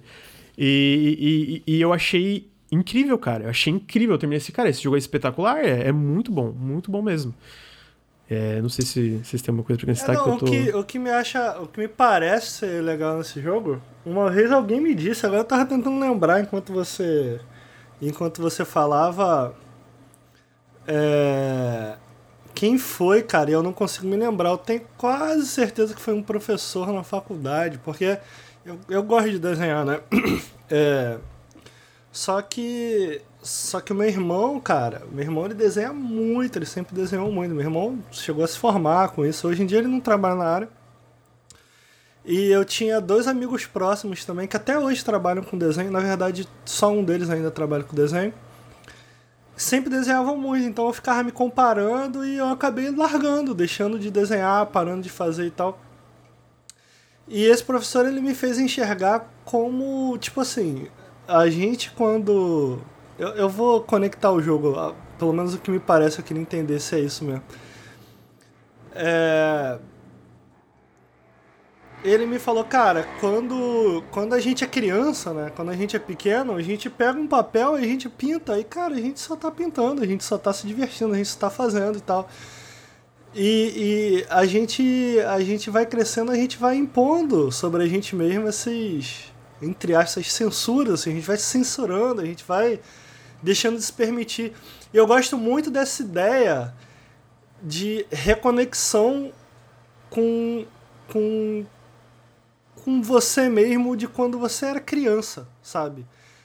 Porque... Livre de julgamentos, né? É, cara, porque de fato tem muita coisa que a gente, quando é criança, a gente não se importa, né? É, e a gente vai crescendo, a gente passa. Outras coisas passam a importar e a gente vai se impondo. E, e isso eu acho bonitinho nesse jogo, quando você estava me falando. Do tipo, ele automaticamente passa uma vibe de inocência, sabe? Tipo, puramente pelo visual. E eu gosto muito dessa ideia, porque tem muitos jogos que meio que fazem isso, sabe? Através de uma simplicidade, é, seja mecânica ou visual, é, de, que, eles, que eles transmitem, ou pelo menos eles propõem uma reconexão com um lado seu mais inocente. E esse jogo me parece muito 100% isso, entendeu? E eu não sei, é isso? É, é, você acha que vai nesse caminho? Isso faz sentido ou não? Eu acho que faz até certo ponto. Eu, eu, eu sinto que. É, é, especialmente o início dele é muito esse lance. É, é, esse lance muito inocente, sabe? Mas aí. E é isso. As três primeiras três, quatro horas, eu diria, é muito isso. Mas eu sinto. Que conforme ele avança, ele, ele, ele vai além ele vai assim, ok, mas o que, que acontece quando a gente é obrigado meio que. A gente, de fato, a gente vai crescendo e tem um monte de coisa em relação a, a, como a sociedade vê, como outras pessoas criticam a gente, como a gente julga o nosso próprio trabalho. E ele vai abordando isso. Ele falou, tá, ok, tem isso, mas isso aqui, como é que, como é que se lida com isso aqui? Como é que se lida com esse tipo de crítica? Seja autocrítica ou seja crítica dos outros. Seja tuas inseguranças ou, ou, ou, ou vários várias coisas que acabam é, é, pesando em cima da gente quando a gente está fazendo um trabalho, qualquer trabalho, e talvez especialmente um trabalho criativo, uma parada tipo da gente estar tá criando alguma coisa para outras pessoas julgarem, criticarem, comentarem sobre, sabe? E a forma como ele fala isso, é, e aí é legal porque tem, tem duas perspectivas. Tem a perspectiva, perspectiva do teu protagonista, que é alguém que não tem experiência com aquilo, que é alguém que é tudo novo para ele, que é alguém que é tudo. Que eu diria que os dois personagens principais desse jogo é o teu personagem, né? É, e o, a, o, a outra protagonista é a Chicória. Então, tipo, é meio que essas duas pers perspectivas muito é, distoantes, né? Ele é esse personagem é, que talvez não sinta tanta, pelo menos, a pressão no sentido de ser esse pintor, porque foi uma coisa que caindo, acabou caindo no colo dele, ele tá tendo que lidar conforme, tem, conforme as coisas vão acontecendo, e ele não tem experiência, então ele tá meio que tentando fazer o que pode, e aí tem outras coisas que o jogo aborda em cima disso, das, da, dos sentimentos do teu personagem, mas também tem a parte da Shikori. A Shikori estudou a vida inteira, ela conseguiu ser a, a, a, sucessora e virar pintora, que foi uma coisa que, a vida, que ela quis a vida inteira, mas quando ela virou foi tipo, tá, e agora? Como é que eu vou fazer jus a toda essa pressão que tem em cima de mim? Como é que eu vou lidar com esse trabalho? E aí tem muito disso, que ela nunca tá satisfeita com o trabalho dela, tipo, com o que, que ela fazia com o pincel. E, a forma, e, e é isso que é muito legal, porque no começo é essa parada super inocente, super bobinha, todos os personagens, mas meio que o jogo vai crescendo e vai falando, não, tem coisa mais séria aqui, tem coisa muita coisa para se debater e se conversar sobre aqui. Eu acho fantástico como o jogo Mas vai evoluindo. Mas em termos de mecânica, ele expande ou você fica. Ele expande também. Ele, ele vai botando camadas. É a mesma coisa. No começo, ele te dá uma habilidade mais simples e tem muito isso de pintar. Tu pinta e, por exemplo, tu pinta uma, uma, uma árvore e ela cresce, aí tu pode andar em cima dela. Então é muito disso. Mas ele vai te dando camadas e camadas e camadas e de repente esse mundo que antes era, eu sinto que era meio que só um livro de colorir, da parte interativa, era só pintar, ele vira esse mundo onde a pintura, toda a pintura que tu fez até então, to, to, todas as cores que tu botou nesse mundo, ele, ela não serve mais só para colorir esse mundo, ela serve para te permitir se movimentar por esse mundo de formas muito diferentes, muito mais versátil e explorar áreas muito outras áreas diferentes, né? E não só isso, de novo, tem as recompensas narrativas, né? Essas cara, dezenas, talvez centenas de pequenas interações que vêm de tu pintar, pintar e colorir o mundo ao teu redor. Então, o jogo cresce muito, sabe? Ele começa dessa forma muito, muito simples é, é, e ele vai crescendo e crescendo e, e, e, englobando mais coisas, mas de uma forma muito, muito inteligente. Tem um momento eu senti, ah, isso aqui é meio inflado, sabe? Aquele negócio que a gente tava falando. É, é, tudo muito bem pensado e tudo encaixa muito bem. E, cara, no final eu tava tipo, cara, que experiência maravilhosa, mano. Pô, é tipo de, cara, que legal que esse jogo existe, sabe? Uhum. Porque, e ele é meio isso, se tu pega a estrutura mais, é, é, de como tu entende como ele progride, a estrutura de progressão, eu sinto que ele lembra um Zelda mesmo, sabe? De tipo, tu pega habilidades o, o, o que seria o, o, equivalente a itens que vão te permitir explorar áreas novas ou dungeons novas. E não, não é a ideia de, do backtracking, né? Como Metroidvania. É tipo muito de avançar. Muito de avançar e tu poder interagir com coisas atrás de forma mais opcional, digamos assim. Só que o opcional é tão bem desenvolvido também, porque é muito sobre isso, sobre a história. E, cara, tem um monte de side quest muito legalzinha, com referências legais. Tem uma que brinca com Phoenix Wright. Até a música lembra um pouco de Phoenix Wright, que eu fiquei, caralho, mano da onde que isso surgiu? Por que que isso aqui tá aqui, tá ligado? Então, pô, eu terminei o jogo e fiquei, mano, que jogo maravilhoso, cara. Muito Parece legal, legal, muito legal. A forma que ele dialoga com todo o lance de cores e, cara, a história, a narrativa é, é, incrível, é incrível. Eu fiquei, porra, eu fiquei muito feliz com esse jogo. Fiquei muito feliz, assim, pegou, me pegou de surpresa. Eu não esperava gostar tanto pela demo, que o Henrique falou, tipo, a demo eu fiquei, ah, legal, mas será que é isso? Sabe? Eu será também. que é tipo, será que é isso? É, é, vai ser sobre isso? E no fim, pô, vai muito além, sabe? Eu acho que isso que é a parte mais legal dele, vai muito além do, do, do que, que, do que, que tá na capa do livro, digamos assim. Maneiro, maneiro. Então, tem alguma coisa que tu queria perguntar do jogo, Henrique? Uh, eu fiquei curioso sobre uma parada que apareceu no trailer, que aparece assim, Express Joy. É que tem um. Tem umas. Tipo umas roletas de cores. E aí aparece ali expresse alguma coisa. Tipo, o jogo te pede para desenhar coisas, assim. Sim, pede. Tem tipo umas. E, e, e a, a, muitas dessas coisas são opcionais e algumas são obrigatórias. Uh, tu tem que, por exemplo, participar da primeira aula da, da, da escola de arte, né? Tu vai lá e aí a professora, nossa, que honra ter um pintor aqui, um, um dos pintores aqui, né? Tal, tal, tal. A gente tá fazendo uma aula e aí a aula é isso, tipo, expresse alegria. E é isso. e é isso, mano. Desenha aí que tu vê como, como alegria, como felicidade, Ai, como amor. Tem uma que é tipo. Tem um que é tipo expresse medo. E aí tu fica tipo. Meio vago, né? Mas é. E é legal que, tipo. O jogo meio que. Ele, ele, ele não te critica. Tipo, tem personagens que questionam por, pelas próprias ambições em relação às tuas habilidades, à, à pintura.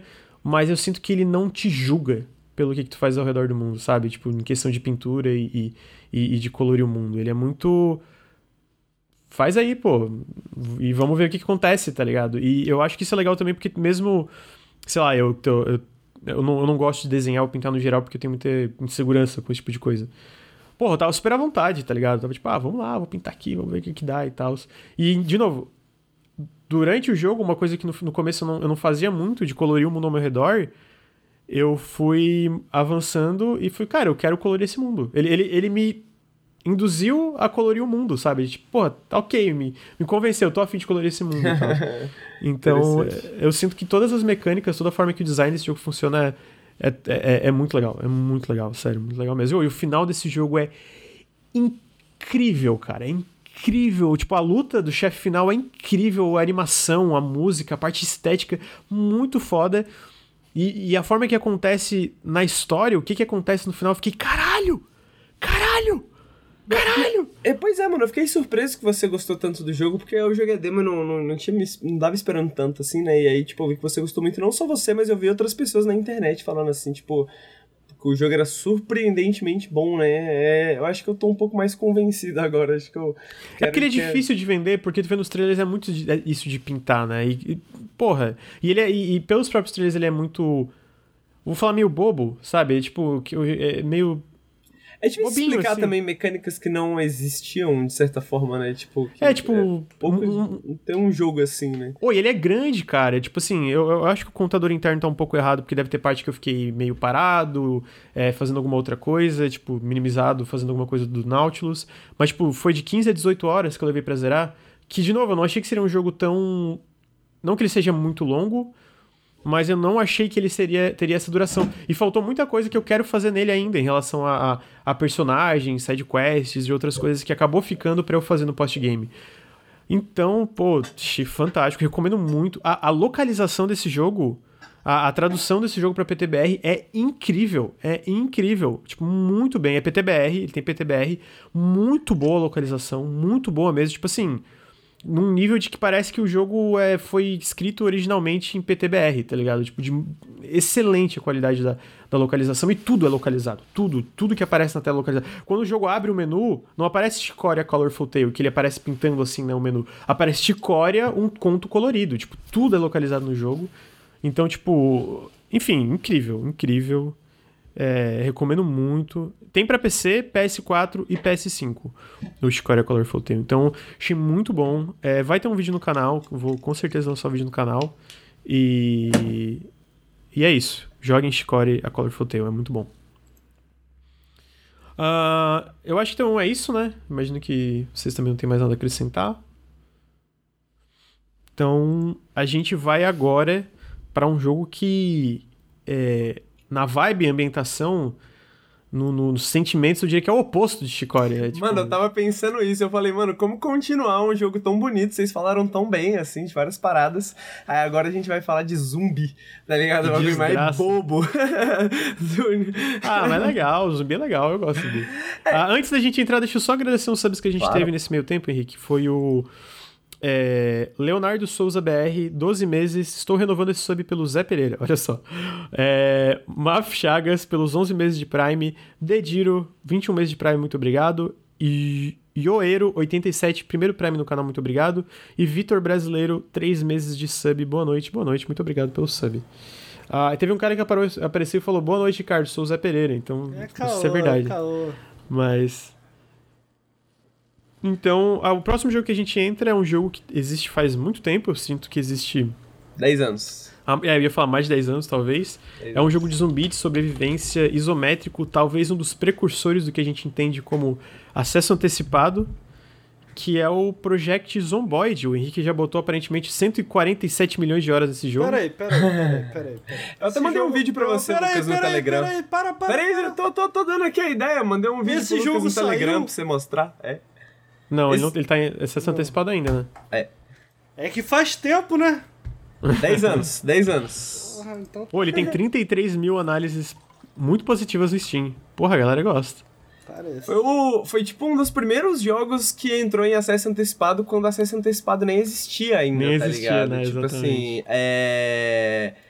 É, vamos, vamos começar a falar um pouco da história de desenvolvimento de Project Zomboid, já que a gente tá nesse tema, porque eu acho que tem alguns temas, algumas coisas interessantes, assim. O que, que aconteceu? Project Zomboid foi lançado eu uma tech demo... Xixi, tá, Henrique? Desculpa. Beleza em 2011 e essa tech demo saiu e eles queriam meio que financiar o projeto meio que dessa forma, uh, baseado em Minecraft, né? Porque Minecraft tinha sido mais ou menos no mesmo esquema, né? É, e o Minecraft tinha um site próprio, né? Na época tá, já e tal. E só que qualquer fita não existia acesso antecipado ainda, né? Eles não tinham por onde fazer isso. Inclusive Uh, eles ficaram com uma grana por um tempão, assim, retida no PayPal e retida no Google, porque o Google e o PayPal não permitiam que você vendesse um produto que ainda não existe, né? Porque o produto em si ainda não existia tecnicamente, né? Ele só existia essa, essa tech demo que ia ter atualizações ao longo do tempo. E, inclusive, o jogo aparecia há muito tempo atrás. Eu, não sei hoje, acho que muito tempo atrás, mas ele aparecia no Minecraft, né? Aparecia Minecraft e aparecia do lado, assim. Joga também Project Zomboid, tal, tal, tal, porque eles eram meio que esses precursores Pô, pera aí, o jogo é esse que tá na tela? O jogo, esse jogo não era todo 2D, não é 3D, assim. É? Agora é 3D? Agora é 3D. Agora ah, é? é 3Dzinho. É.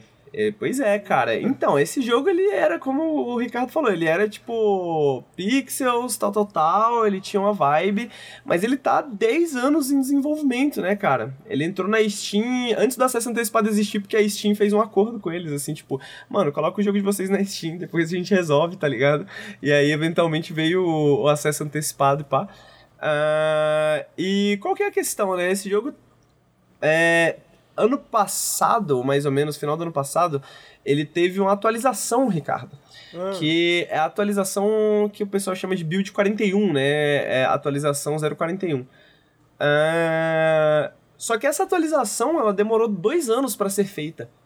Né? Ela, tá, ela tava meio que ali sendo planejada há dois Mas anos. por que, e... que tanto tempo? É porque tem pouca gente desenvolvendo? É muito tem ambicioso? Pou... Tem pouca gente desenvolvendo, é muito ambicioso. Mano, é um jogo extremamente imenso. Tipo, na build anterior eles já estavam com multiplayer, né? Na build estável, né? Que é a 40, eles estavam com multiplayer.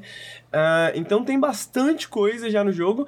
E agora na, na build 41 tem mais coisa ainda. Só não tem o multiplayer ainda, né? Que o multiplayer vai sair ainda na atualização. Eles estão resolvendo algumas questões. Mas agora 3D, vai ter um patch agora de som, vai mudar todos os sons do jogo.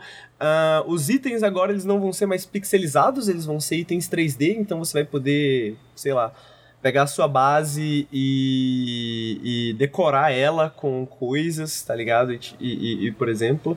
Então, ele é uma equipe pequena e é muito pequena. E olha só, Ricardo, olha o que, que aconteceu, cara. O, o jogo estava sendo desenvolvido há alguns anos. Uh, isso acho que aconteceu tipo em 2013, eu acho. Hum. E os caras foram assaltados, mano. E caralho. E o cara tinha dois laptops. Um laptop ah. onde ele desenvolvia o jogo, no outro laptop era onde ele tinha o backup. Ah. Mas os dois laptops estavam no mesmo lugar. Estavam no mesmo apartamento, né? No mesmo, no mesmo Porra, prédio. Ele não tinha né? backup? Mentira. Ele não tinha um backup off-site, né? Ele não tinha um backup Meu fora. E aí eles tiveram que, mano, foi meio que refazer muita coisa, assim, sacou? Caralho, tipo, sério? Sério, e essa é uma das outras razões pela qual o jogo né, teve um, um, um, processo meio longo, assim, de desenvolvimento, né? Ele teve... Foi um jogo que... Deus não queria que esse jogo saísse, Ricardo. Deus falou assim, cara, a gente vai reter o dinheiro de vocês, a gente vai assaltar o laptop de vocês. Pô, mas sacanagem, né? Nessas horas que é difícil... É difícil ser antipunitivista, né, amigo? Nessas horas. Por exemplo, o maluco, o maluco que me assaltou... Ele deixou 5 reais. Eu falei, irmão, porra, não tem dinheiro para voltar para casa. O maluco compadeceu. O maluco roubou. aí é foda. Aí. Eles, eles, colocaram, eles colocaram na internet na época um. meio que uns. Um, uns pedidos assim, né? Porra, se você tiver, mano, só manda, manda build pra gente e tal. Aí a gente só quer a build, tá ligado? Mas foi foi uma treta, né? Então eles perderam, perderam, eu não sei, eles acho que eles nunca disseram o quanto exatamente de desenvolvimento eles perderam, mas eles perderam bastante. Só que eles sempre tiveram um processo muito próximo da comunidade e tal, e eles sempre pegaram muitas sugestões da comunidade e se tornou esse jogo extenso, um jogo meio denso assim, né? Um jogo bem denso até. Então, o que é Project Zomboid, né, cara? O Ricardo estava falando mais cedo sobre a fantasia de ser um Jedi né? E eu nunca gostei muito de Star Wars, mas eu gostava muito de filme B, tá ligado? De terror, assim. E dentre esses, filmes de zumbi, né, cara? E aí eu queria fazer uma pergunta para você, Ricardo, e para você, Lucas. Opa! Hum. Imagina que o apocalipse zumbi tá começando. o silêncio foi tão grande é, que o Henrique esqueceu a pergunta. começou a sair notícia assim, mano, as pessoas estão sendo atacadas, a gente não sabe o que tá acontecendo, a mutação da Covid, a variante Z, tá ligado? Variante Z. O que, que você faria amanhã? Ah, amigo, eu não sei. Eu, eu acho que num apocalipse zumbi, exatamente por eu não saber, eu ia morrer muito rápido. Eu acho que eu ia ser uma das primeiras vítimas, então. Fica aí o meu depoimento. Eu não sei. Eu literalmente não sei. Pode, pode ser essa resposta? É porque eu fico pensando, o que, que eu faria? Claro. É eu acho que, que fica meio travado. Eu, é isso que acontece quando você tá começando procurar, a jogar Project Zomboid. Eu ia procurar uma delegacia pra pegar arma. Olha lá. é o clássico dos filmes zumbis, né, mano? eu acho que isso faz sentido. Eu acho, faz... É, eu, eu, eu, acho que as duas, as duas questões, elas, elas representam muito bem o Project Zomboid, porque você começa a jogar Project Zomboid você não sabe o que você tá fazendo. Então você sai de casa, assim, mano, os zumbis aparecem, você corre e morre, tá ligado? E você morre várias vezes. E o jogo, ele é um jogo que tem permadeath, né? Você pode, oh. na verdade, colocar um save Ô Henrique, eu posso trazer um detalhe a mais aqui, não? Pode, claro. Porque você sabe que uma vez eu fiz essa pergunta pra minha ex, né? Falei, porra, começa um apocalipse zumbi, o que que tu faz? Aí ela, pô, vou pra casa de fulano. Eu falei, caralho, vai pra casa de fulano, não vai na minha casa não? Ah, não, porque tu não malha, tu é cansado, tu ia morrer. Aí, porra, ela falou que ia pra casa do maluco lá e agora eu descobri que ela tá beijando o maluco é isso aí. Essa história aí. Caralho, mano. Aí, eu, eu, eu, não sei como, eu não sei como responder isso, cara. Caralho. Tá bom, segue a história aí. Zomboid, maneiro. Zomboid, né, cara? É mó brisa. Irado, irado. Project Zomboid, eu acho que Bom, é um jogo. o Ricardo desarma, cara. Eu desconcertei o Henrique. Vamos pegar o, o, o, Ricardo, o Ricardo. O Ricardo eu, eu, eu apenas devolvi, porque a pergunta do Henrique me trouxe traumas, entendeu? Me trouxe traumas, eu não. Beleza, vamos. Não, é, é eu, eu, eu, fiquei. Eu, eu fiquei. Eu fiquei com muitos pensamentos na mente, porque eu, eu assisti The Road ontem, né? Que é um filme meio que nessa pegada pós-apocalíptica, que tem uma, uma parada com a esposa do cara lá, com a ex-esposa do cara. É muito bom, e, e a primeira tech demo do Zomboid, eles tinham meio que uma historinha, né? A esposa tinha sido mordida por um zumbi, e o cara tava tentando cuidar dela, e ela que dava meio que tutorial para ele, né? Aí eu fiquei com todos esses pensamentos na cabeça ao mesmo tempo. Não sabia como reagir. Mas Project Zomboid é um jogo de sobrevivência, é um jogo que se você morre, acabou mas na verdade não, porque você pode configurar do jeito que você quiser, então você pode colocar save se você quiser e coisas do tipo assim. Mas a experiência clássica dele, digamos assim, é sobrevivência. Morreu, morreu, volto desde o início. Você começa em algum lugar, tem umas casas, eles passam no Kentucky, né? Então é tipo interiorzão assim, sul dos Estados Unidos, eu acho, sei lá, tipo, bem rural tá ligado? E é interessante porque alguns dos prédios, inclusive, apesar de isométrico, né, eles são inspirados nos prédios reais e ele tem esses bastante espaços abertos, assim, né, essas planícies, assim, que é bem esse clima, esse clima, sei lá, dos filmes do Kentucky, tá ligado? Dos filmes do interior dos Estados Unidos, Irmãos Coen, e Onde os Fracos Não Têm Vez, e essa pegada, assim, tipo, bem desolada e aberta e tal. E. Pô, zumbis, né, cara? Zumbis, os zumbis estão aí você tá na sua casa. O que que você faz, tá ligado? Tá lá a sua TV, tá lá ainda. Uh, o jogo começa no modo clássico, começa nos primeiros dias da, da, da da, das contaminações, né? Então já tem zumbi pra caralho, mas ainda tem água, ainda tem eletricidade, ainda tem um, umas reprises na TV, assim, de alguns canais e tal, tal, tal. E você tem que sobreviver, e o jogo te joga lá, né? E a ideia, como qualquer roguelike, a, a, a, gente. Eu tive uma discussão com o chat sobre se o jogo era roguelike ou não, mas eu, eu conheci o jogo pela comunidade de roguelike, né? Apesar de que ele tem um, uh, um esquema mais de ação, né? Ele é em tempo real e tal, tal, tal. Uh, mas ele tem essa questão do permadeath, né? Essa questão de você começar de novo e você procurar coisas e ficar melhor e ganhar suprimentos e tal, tal, tal. Uh, mas ele é meio, meio, meio que um roguelike e dentro desse cenário. E. Cara, tipo, como que eu posso dizer? Por exemplo, acho que uma boa explicação é: a gente fez o Lucas Bombeiro, né? O Lucas Bombeiro, porque você escolhe eu? uma, eu? profissão no começo do, da criação de personagem, você escolhe uma profissão que dá algumas características para ele, né? Então o Lucas Bombeiro, por exemplo, era bom com machados. E ele era bom com certas coisas e, e tal, tal, tal completamente ele era atlético, é, né? não representando a realidade.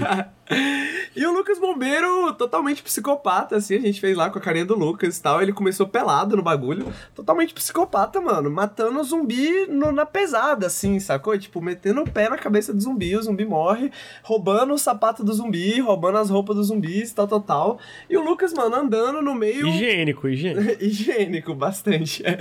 e o Lucas andando pela cidade, mano, falando assim, foda-se, porque a gente tava jogando meio agressivamente, né? Andando e tentando dar um, uns, uns uns olés no zumbi. Porque agora que minha habilidade do jogo tá aumentando, eu descobri que isso é uma possibilidade, né? Você pode meio que distrair os zumbis para tirar eles de uma área, né? Meio que controlar, assim, como que as hordas de zumbis se comportam, né?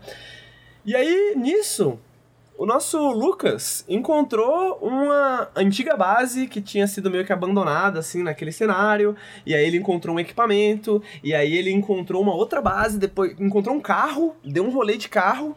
Achou gasolina, achou carro, deu um rolê de carro, papapá, mas o carro tava ruim.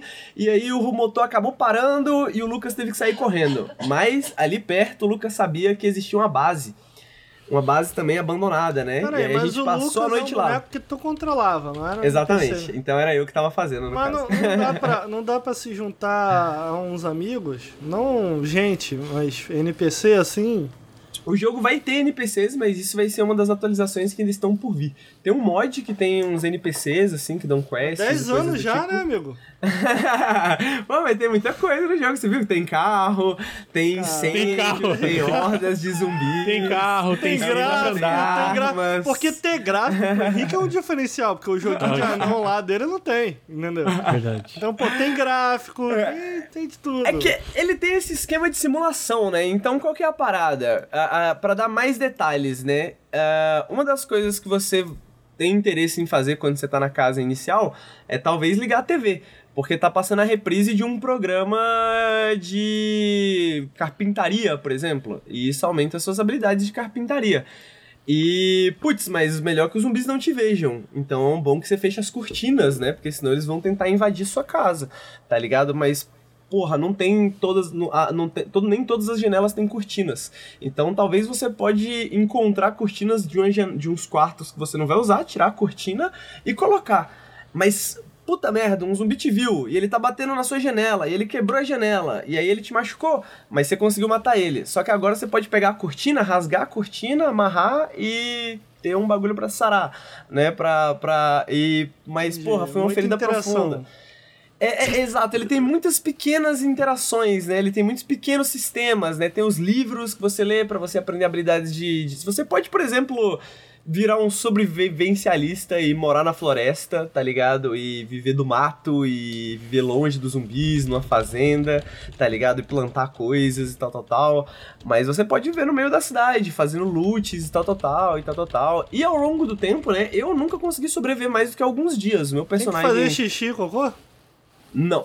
Não, não, tem, não, e não vai ter. Isso é uma coisa que já tá confirmada que não vai ter. A coisa é. idiota, né? Você tá, não, só tem só, que dormir e você tem que comer. certeza, já você pode você pode cozinhar, e não só cozinhar, mas você pode fazer várias coisas. Você pode fazer um risoto, você pode fazer um frango assado, e aí você pode achar pimenta e sal, e você coloca pimenta mas e sal comer tem que comer. Comer tem comer que comer. tem que comer. E beber água, e beber água. Beber tá, água é mas dá pra comer um cachorro caramelo?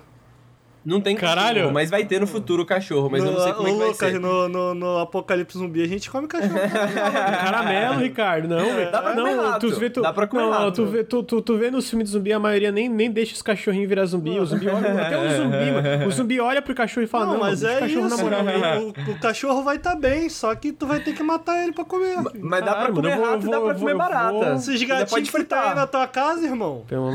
Caralho, eu vou acabar o podcast aqui, mano. Tu pode fritar um ratola, Ricardo. Tu pode fritar um ratola, jogar um temperinho, jogar um leite ali pra dar um, uma, uma coalhada, entendeu? É, você pode fazer barricada nos paradas, tal, tal. Mano, é a fantasia de filmes de, de zumbi, né? De tipo, você é uma pessoa qualquer, você não é um, um, um gênio, você não é um, um, um cara que é capaz de enfrentar 50 mil zumbis igual a, a, alguns jogos, né? Que a gente tem de zumbis e tal, tal, tal, que tem mais essa fantasia mais. É, de poder mais forte, né? Ele é aquele Dead, tipo. É, Left 4 Dead, Dead, Dead Rising, né? Hum. É, o próprio Dead Island também, né? Tipo, Sim. esses jogos que tem essa pegada mais, mano explosiva, assim, né? Maximalista, assim, né? Tipo, mano, vai matar zumbi, o caralho. Tipo, é os zumbis do Zack Snyder, né? Os filmes de zumbi do Zack Snyder.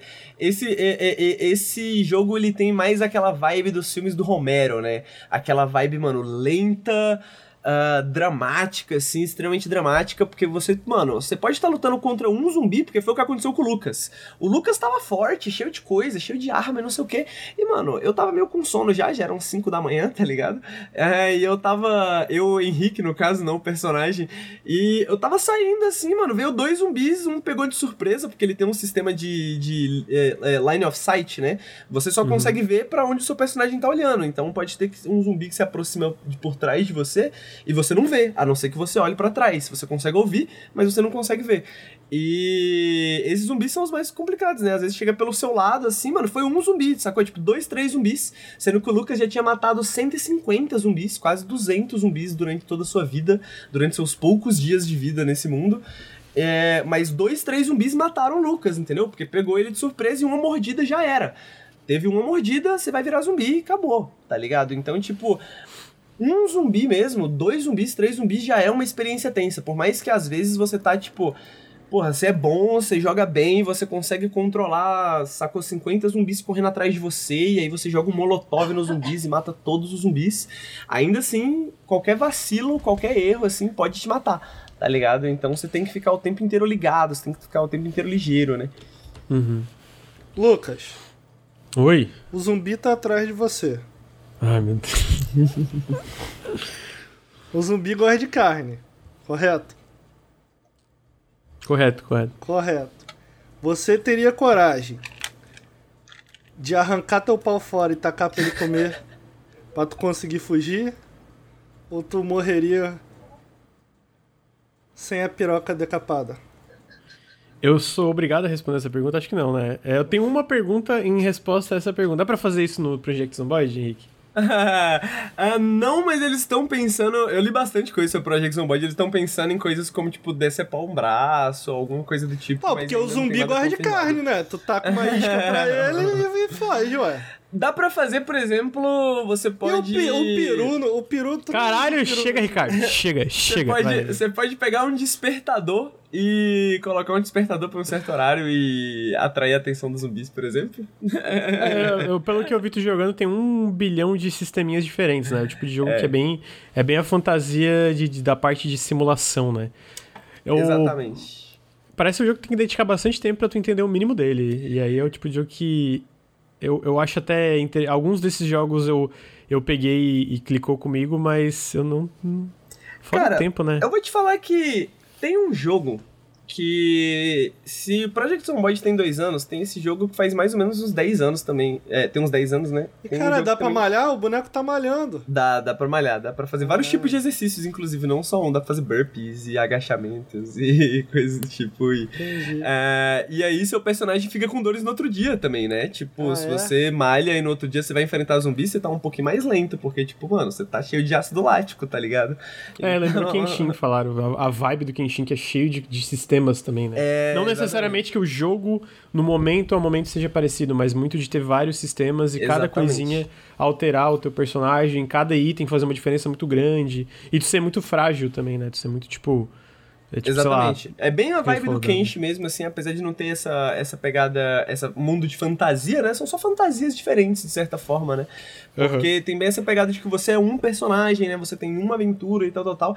Mas sobre essa questão da acessibilidade, Lucas, eu achei interessante porque, uh, por exemplo, o Alan Zoka tava jogando esse jogo em live, né? Eu não sei o que, que isso quer dizer, mas por conta do Alan Zoka, esse jogo deu uma explodidinha, assim, há, alguns meses atrás, né? Uhum. E você tem hoje muita gente jogando, assim, inclusive o multiplayer, que é uma build anterior, mas tem esse jogo, CDDA, que é o Cataclysm Dark Days Ahead. Esse sim é um roguelike mais tradicional, ele é por turno, ele também é dessa fantasia de zumbis e ele é, tipo, cinco vezes mais complexo que o Zomboid, sei lá, sacou? Mais profundo e tal. Uh, e ele tá sendo desenvolvido há anos também, e, mano, eu quero jogar há anos, mas eu não tenho coragem de jogar, porque é um jogo muito complexo, é um jogo, jogo muito difícil. É Cataclysm Dark Days Ahead, CDDA. Entendi. É... Só que o Project Zomboid, ele tem um tutorialzinho, tá ligado? E o tutorialzinho te ensina a fazer o básico. E por mais que nas primeiras. E eu joguei. Eu joguei a primeira vez em live. Acho que eu, na verdade, eu nunca joguei esse jogo fora de live.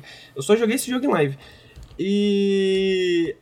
Desde o primeiro momento, mesmo que eu, desde o primeiro momento eu tava morrendo, eu já tava tipo assim, caralho, que, que eu posso fazer para sobreviver mais? Como é que eu posso fazer? E no começo eu percebi que era porque eu tava com muito medo de zumbis. Eu falei, mano, eu não vou enfrentar nenhum zumbi. Aí depois eu comecei a perceber, pera, eu acho que um zumbi eu consigo enfrentar. Agora, porra, três zumbi, quatro zumbi, mesmo eu sem arma, já dá para às vezes tirar um grau. Aí agora eu já sei craftar umas armas, agora eu já sei fazer umas paradas. Tem muita coisa ainda que eu não explorei. Tem mapas diferentes, porque você joga mais ou menos numa mesma região, né, do Knox County, Knox Country, né, que é inspirada nessa parte parte do Kentucky, mas tem várias cidades diferentes, além dos mods que adicionam novos mapas e tal, tal, tal. Então, mano, eu não explorei, eu diria que nem 10% do jogo sabe? Hum, gigante, Mas então. mesmo esses 10% do jogo já estão tipo, caralho, eu quero jogar mais, mano, eu quero entender mais, eu quero fazer mais coisas, porque o potencial de, de narrativa dele, assim, saca? De criar essas historinhas, assim, desses personagens e tal, é, é, é, muito fantástico, sabe? É tipo, é justamente o tipo de jogo que eu gosto de, de me afundar nele. Amigo, sabe? gostei, parece legal. Quando vai estar tá pronto para poder jogar?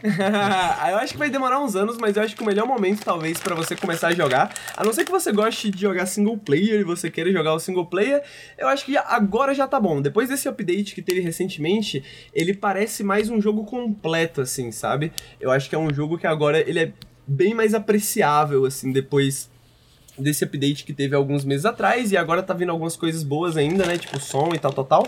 Então eu acho que se você quer o single player somente, uh, tá num ótimo momento. Tá num ótimo momento, é o momento. O jogo tá, tipo, tendo um surge de jogadores há alguns meses. Uh, os jogadores concorrentes no Steam nunca estiveram tão altos, tal, tal, tal.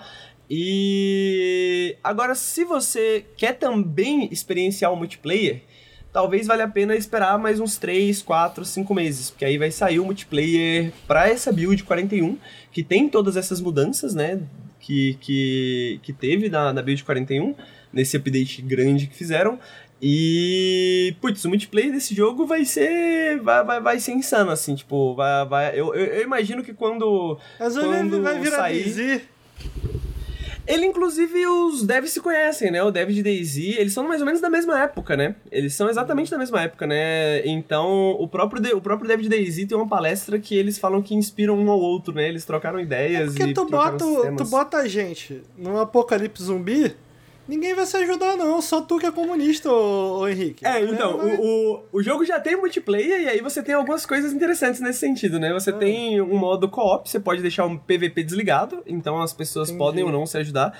Uh, você pode fazer um servidor com mapa gigante. Então, as pessoas talvez não se ajudem, mas você talvez consiga pegar coisas e morar na floresta e longe da civilização e talvez nunca conseguir morrer.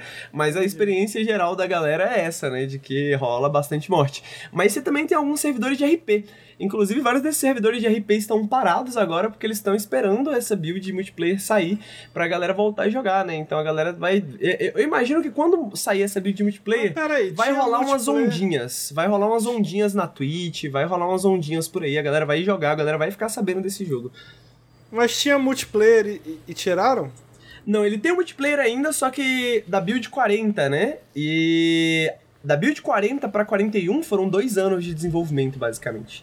Caralho. E eles fizeram o maior update deles, né? Eles falaram que foi o maior update da história do Project Zomboid. E foi aí que ele voltou a explodir um pouco, porque essa build tá muito maneiro. O combate é muito gostoso, sabe? Tipo, ele é um jogo de ação. Basicamente, você anda e você. Você pode correr, você pode andar. Bom, na verdade, você.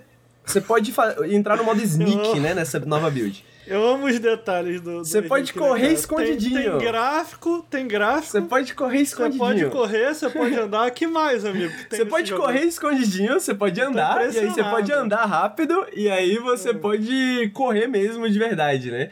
Ah, e você segura, segura o botão direito e ele dá uma, dá uma, dá uma segurada assim. E você aperta o outro botão para bater. Só que nisso tem várias. Tem algumas mecânicas que entram nisso, né? Por exemplo, quanto mais tempo você segura, mais tempo você prepara o golpe, mais forte o golpe pode ser. E dependendo das suas habilidades, a arma pode quebrar, ou você pode acertar e tal, tal, o zumbi pode cair, e aí você pode subir em cima do zumbi para ele não levantar e pisar na cabeça dele, ou qualquer coisa assim. É um combate que é um loopzinho muito simples, tá ligado? Só que ele é muito tátil, de certa forma, porque você sente os zumbis assim voltando, você empurra o zumbi, o zumbi volta, você dá na cabeça do zumbi, você sente seu personagem se batendo de baixo para cima, assim, e aí é um golpe um pouquinho mais rápido. De cima para baixo é um golpe um pouquinho mais lento. E isso faz diferença, porque você tá batendo num zumbi e tem outro se aproximando. E aí você tem que meio que controlar esse espaço entre você e os zumbis, tá ligado? E tal, tal, tal. Então, é, é um combate muito tátil, assim, né? E a build anterior não, não tem esse combate tão refinado, eu diria, né? E, e, e de maneira geral, não é tão sofisticado o jogo, né? Na build anterior que tem o multiplayer. E aí é o que a galera tá pedindo. A galera da comunidade dos Project Zomboid é tipo, mano, cadê o multiplayer? Cadê o multiplayer? Cadê o multiplayer? Cadê o multiplayer? Mas jogos de zumbis, eu tô descobrindo, são difíceis de fazer multiplayer, né? Porque você tem que sincronizar todos os zumbis é, em todas as máquinas, né? É, então eles estão tendo problemas nesse sentido, assim, principalmente, né? De sincronização. Nunca pensei nisso, nunca... Rapaz, pois é, né, cara? 10 anos que tô com esse problema aí. Não, eles estão desenvolvendo o jogo há 10 anos, né, Ricardo? O multiplayer é recente. Não, pera, olha só. Maluco chato. O chat, o chat tá de sacanagem, eu tô de sacanagem também, mas eu acho que é porque a, a, parada mais próxima que eu já Tem vento, encontrei... tem chuva, tem neve, tá? Tem vento, tem chuva, tem neve, tem tudo. Pô, isso é legal. a parada mais próxima que eu já encontrei de um joguinho do tipo assim... Mano, eu quero ser desafiado a conseguir sobreviver num apocalipse zumbi. Porque é, é legal isso. É, é uhum. é, existe uma fantasia aí em ser desafiado. Não, não ser sobre você matar a maior quantidade de zumbi que você pode, mas Porra, isso que o Henrique brincou no início. O que você faria, mano, no, no Apocalipse Zumbi? É legal esse tipo de jogo, eu acho, pelo menos.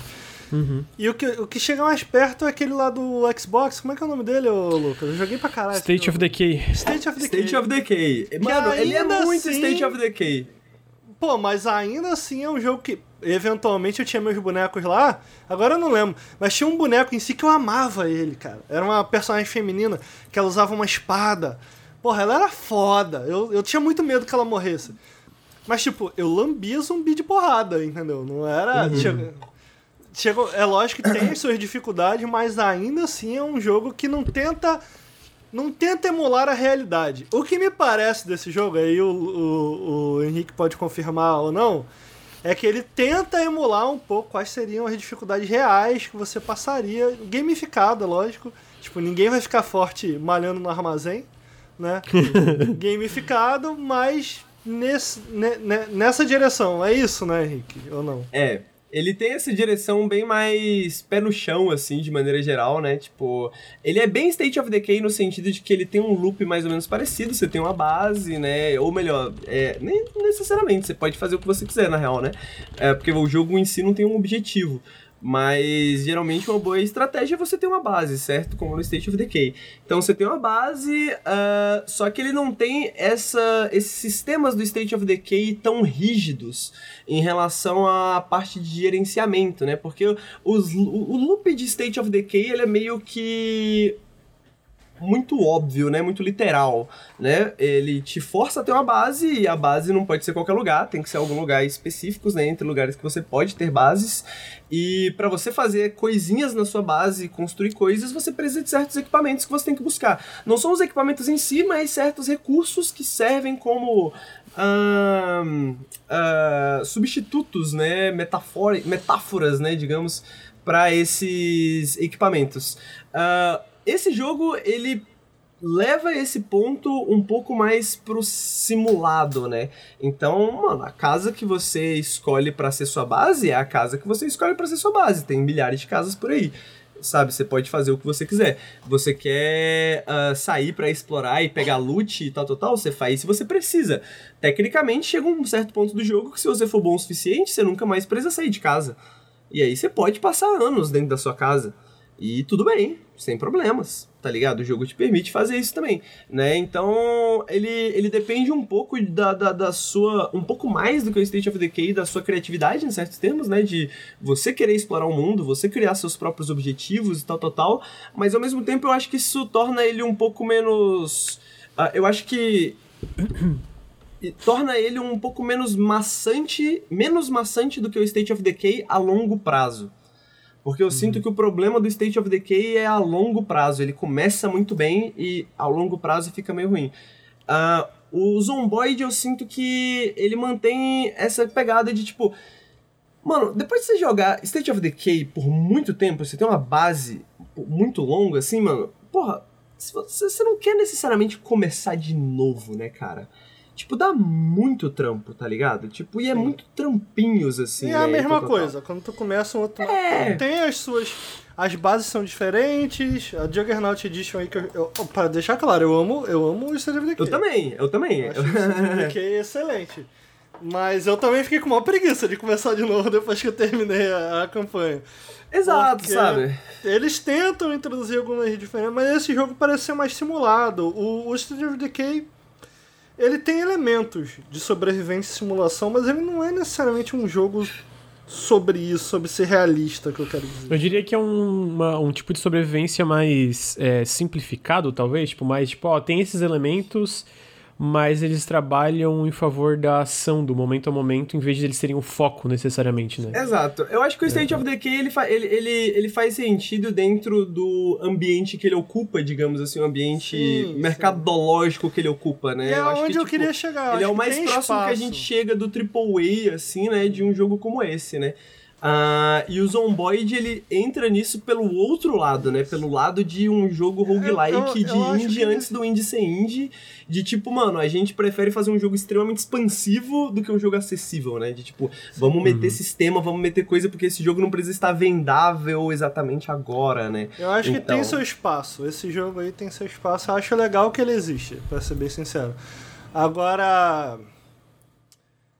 Agora tem, tem preguiça de começar, porque parece ser um jogo complicado, sabe? Uhum. Tipo... É, é, a minha sensação. É. Eu lembro que teve um outro jogo, não tem nada a ver com esse, mas, tipo, pra pegar o que, que eu quero dizer, é, tipo, um jogo que eu demorei para começar lá atrás, na, antes do Incend também, quase, que foi o Dungeons of Dredmor. Não tem nada a ver Dungeons com esse jogo, tirando, tirando que é um pouco roguelike, mas no sentido que eu demorei para começar porque tinha muitos sistemas para tu pegar dentro do jogo, mas quando tu começa, você realmente dedica o tempo e se clica contigo, né? Se o jogo clica, é aquele tipo de jogo que tu vicia e fica muito tempo testando Cara, sistemas e fazendo coisas mas diferentes. Eu, eu acho mas que Dungeons entrar... of Dreadmore é mais difícil do que esse jogo. Eu acho que a maioria dos roguelikes tradicionais, eles são mais difíceis do que esse jogo por uma simples razão. Esse jogo, ele ele não é realista, mas tipo assim, a maioria das coisas que você pensa assim, será que dá para fazer isso? Geralmente dá. Tá ligado?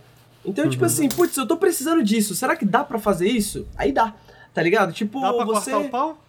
Ah. não dá pra cortar o pau, mas. Não dá pra fazer tudo. Então, mas dá pra. Isso aí, ó. É, dá pra você ter, ter a virilha cortada, né? Não dá pra você cortar o próprio, a própria virilha, mas, tipo, pode acontecer de você tá com um, um pedaço de vidro na virilha ou coisas do tipo assim. Você tem que tirar o vidro e. Por que que tu responde? Por que que tu responde, Henrique? Por que que tu tenta elaborar uma resposta séria? Tipo assim, mano, passa, passa tipo, ignora, sabe? Finge que foi, tipo, um ruído, assim, e continua explicando o jogo. É, e, e, a maioria das coisas que não dá pra fazer deve ter algum mod. Alguém deve ter pensado, talvez tenha um mod de decepar membros, pode ser que eu não conheça, entendeu? Tem um mod de NPC, tem mod de outros carros, né? Tem mod de outras armas, tal, tal, tal. Então tem mod de bastante coisa. Mas é um jogo extremamente expansivo, cara. E por mais que pareça complicado, honestamente, cara, não é tão complicado quanto parece, sacou? Ele é bem simples. Ele é uhum. difícil de você ficar bom, claro sabe? De você, tipo, saber o que, você tem que fazer e tal, tal, tal, mas para você se divertir com ele, uh, é muito simples, sabe? É muito simples. Porque as primeiras. Eu joguei as primeiras, sei lá, 10 horas do jogo.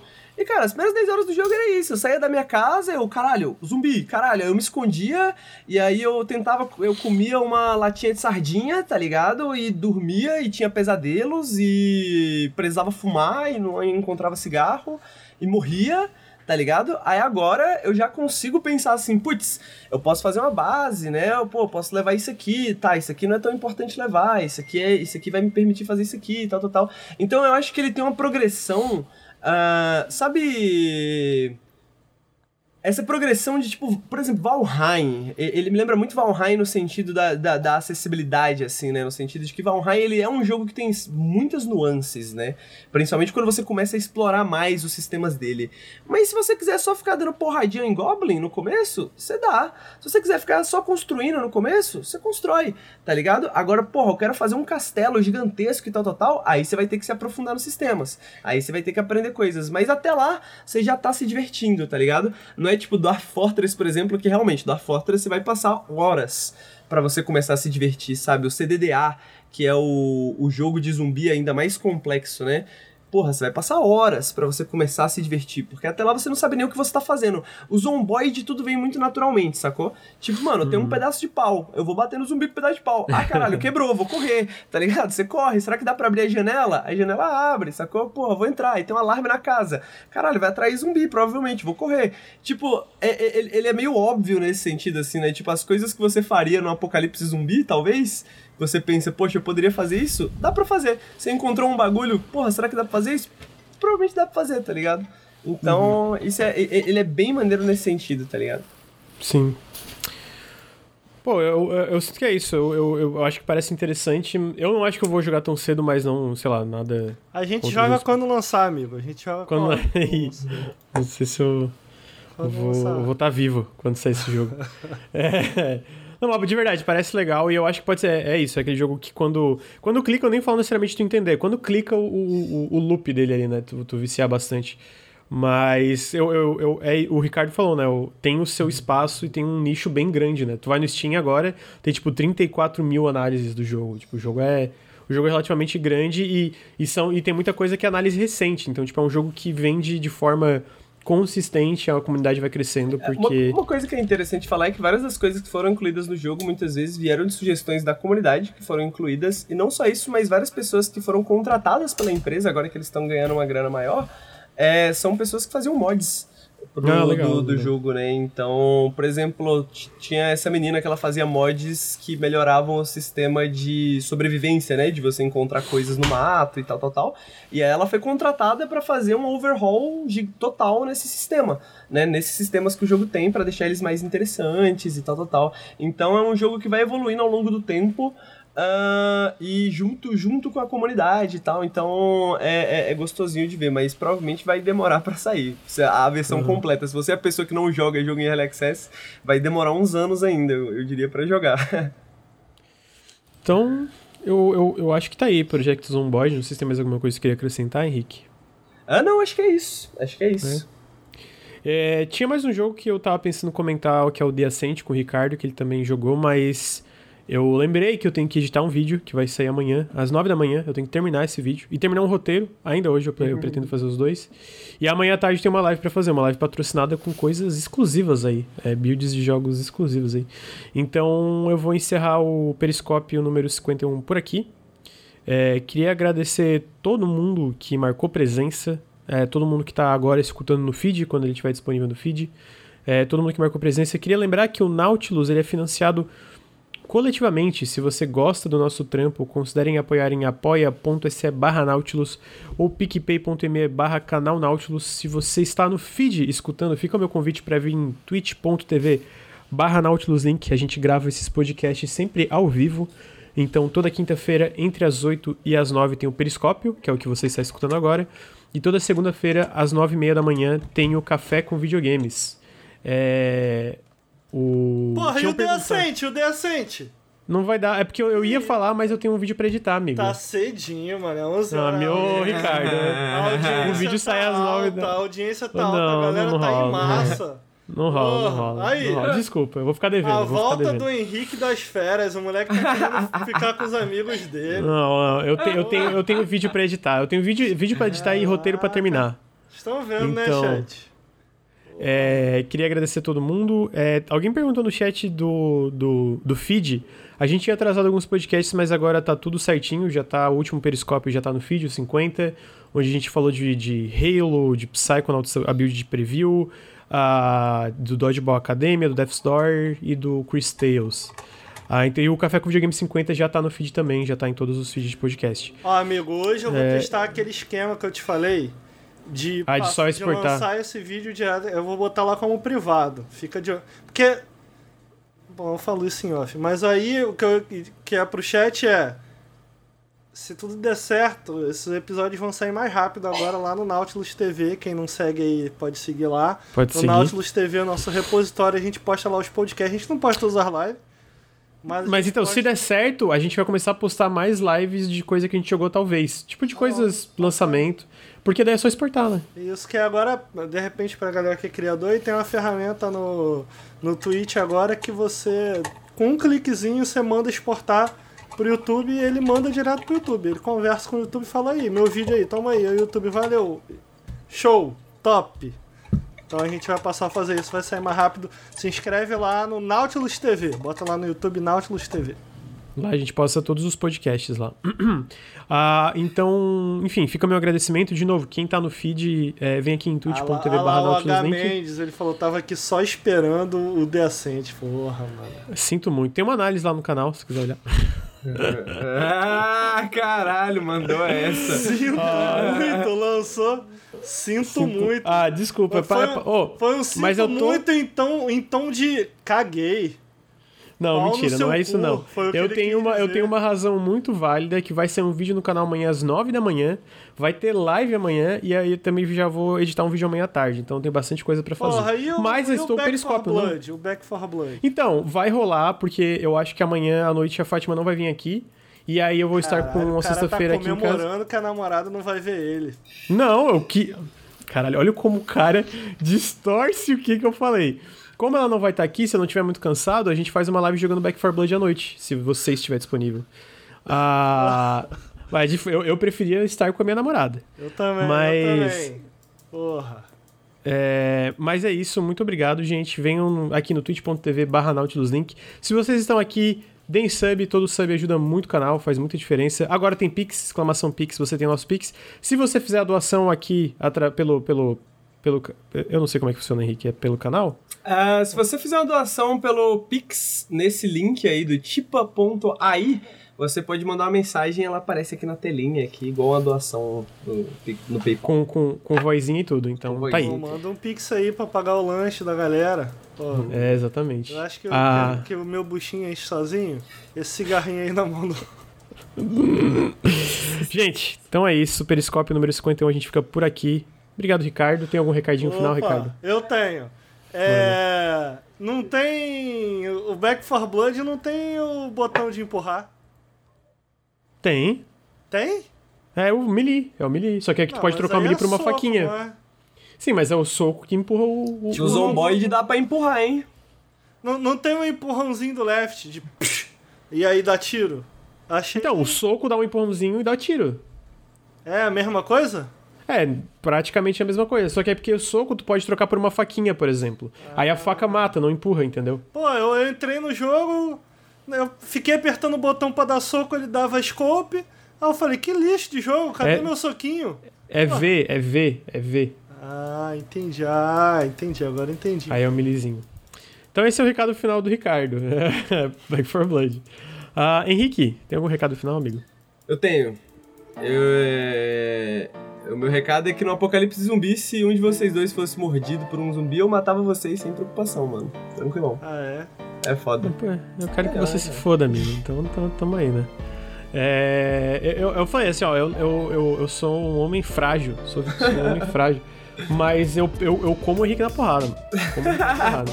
Mas se você for mordido por um zumbi, não tem o que fazer, Lucas. Acabou, cara. Você tem que aceitar, velho. Isso é melhor pra você. Ó, você, vai, você quer virar a gente recebeu. Você quer virar um zumbi?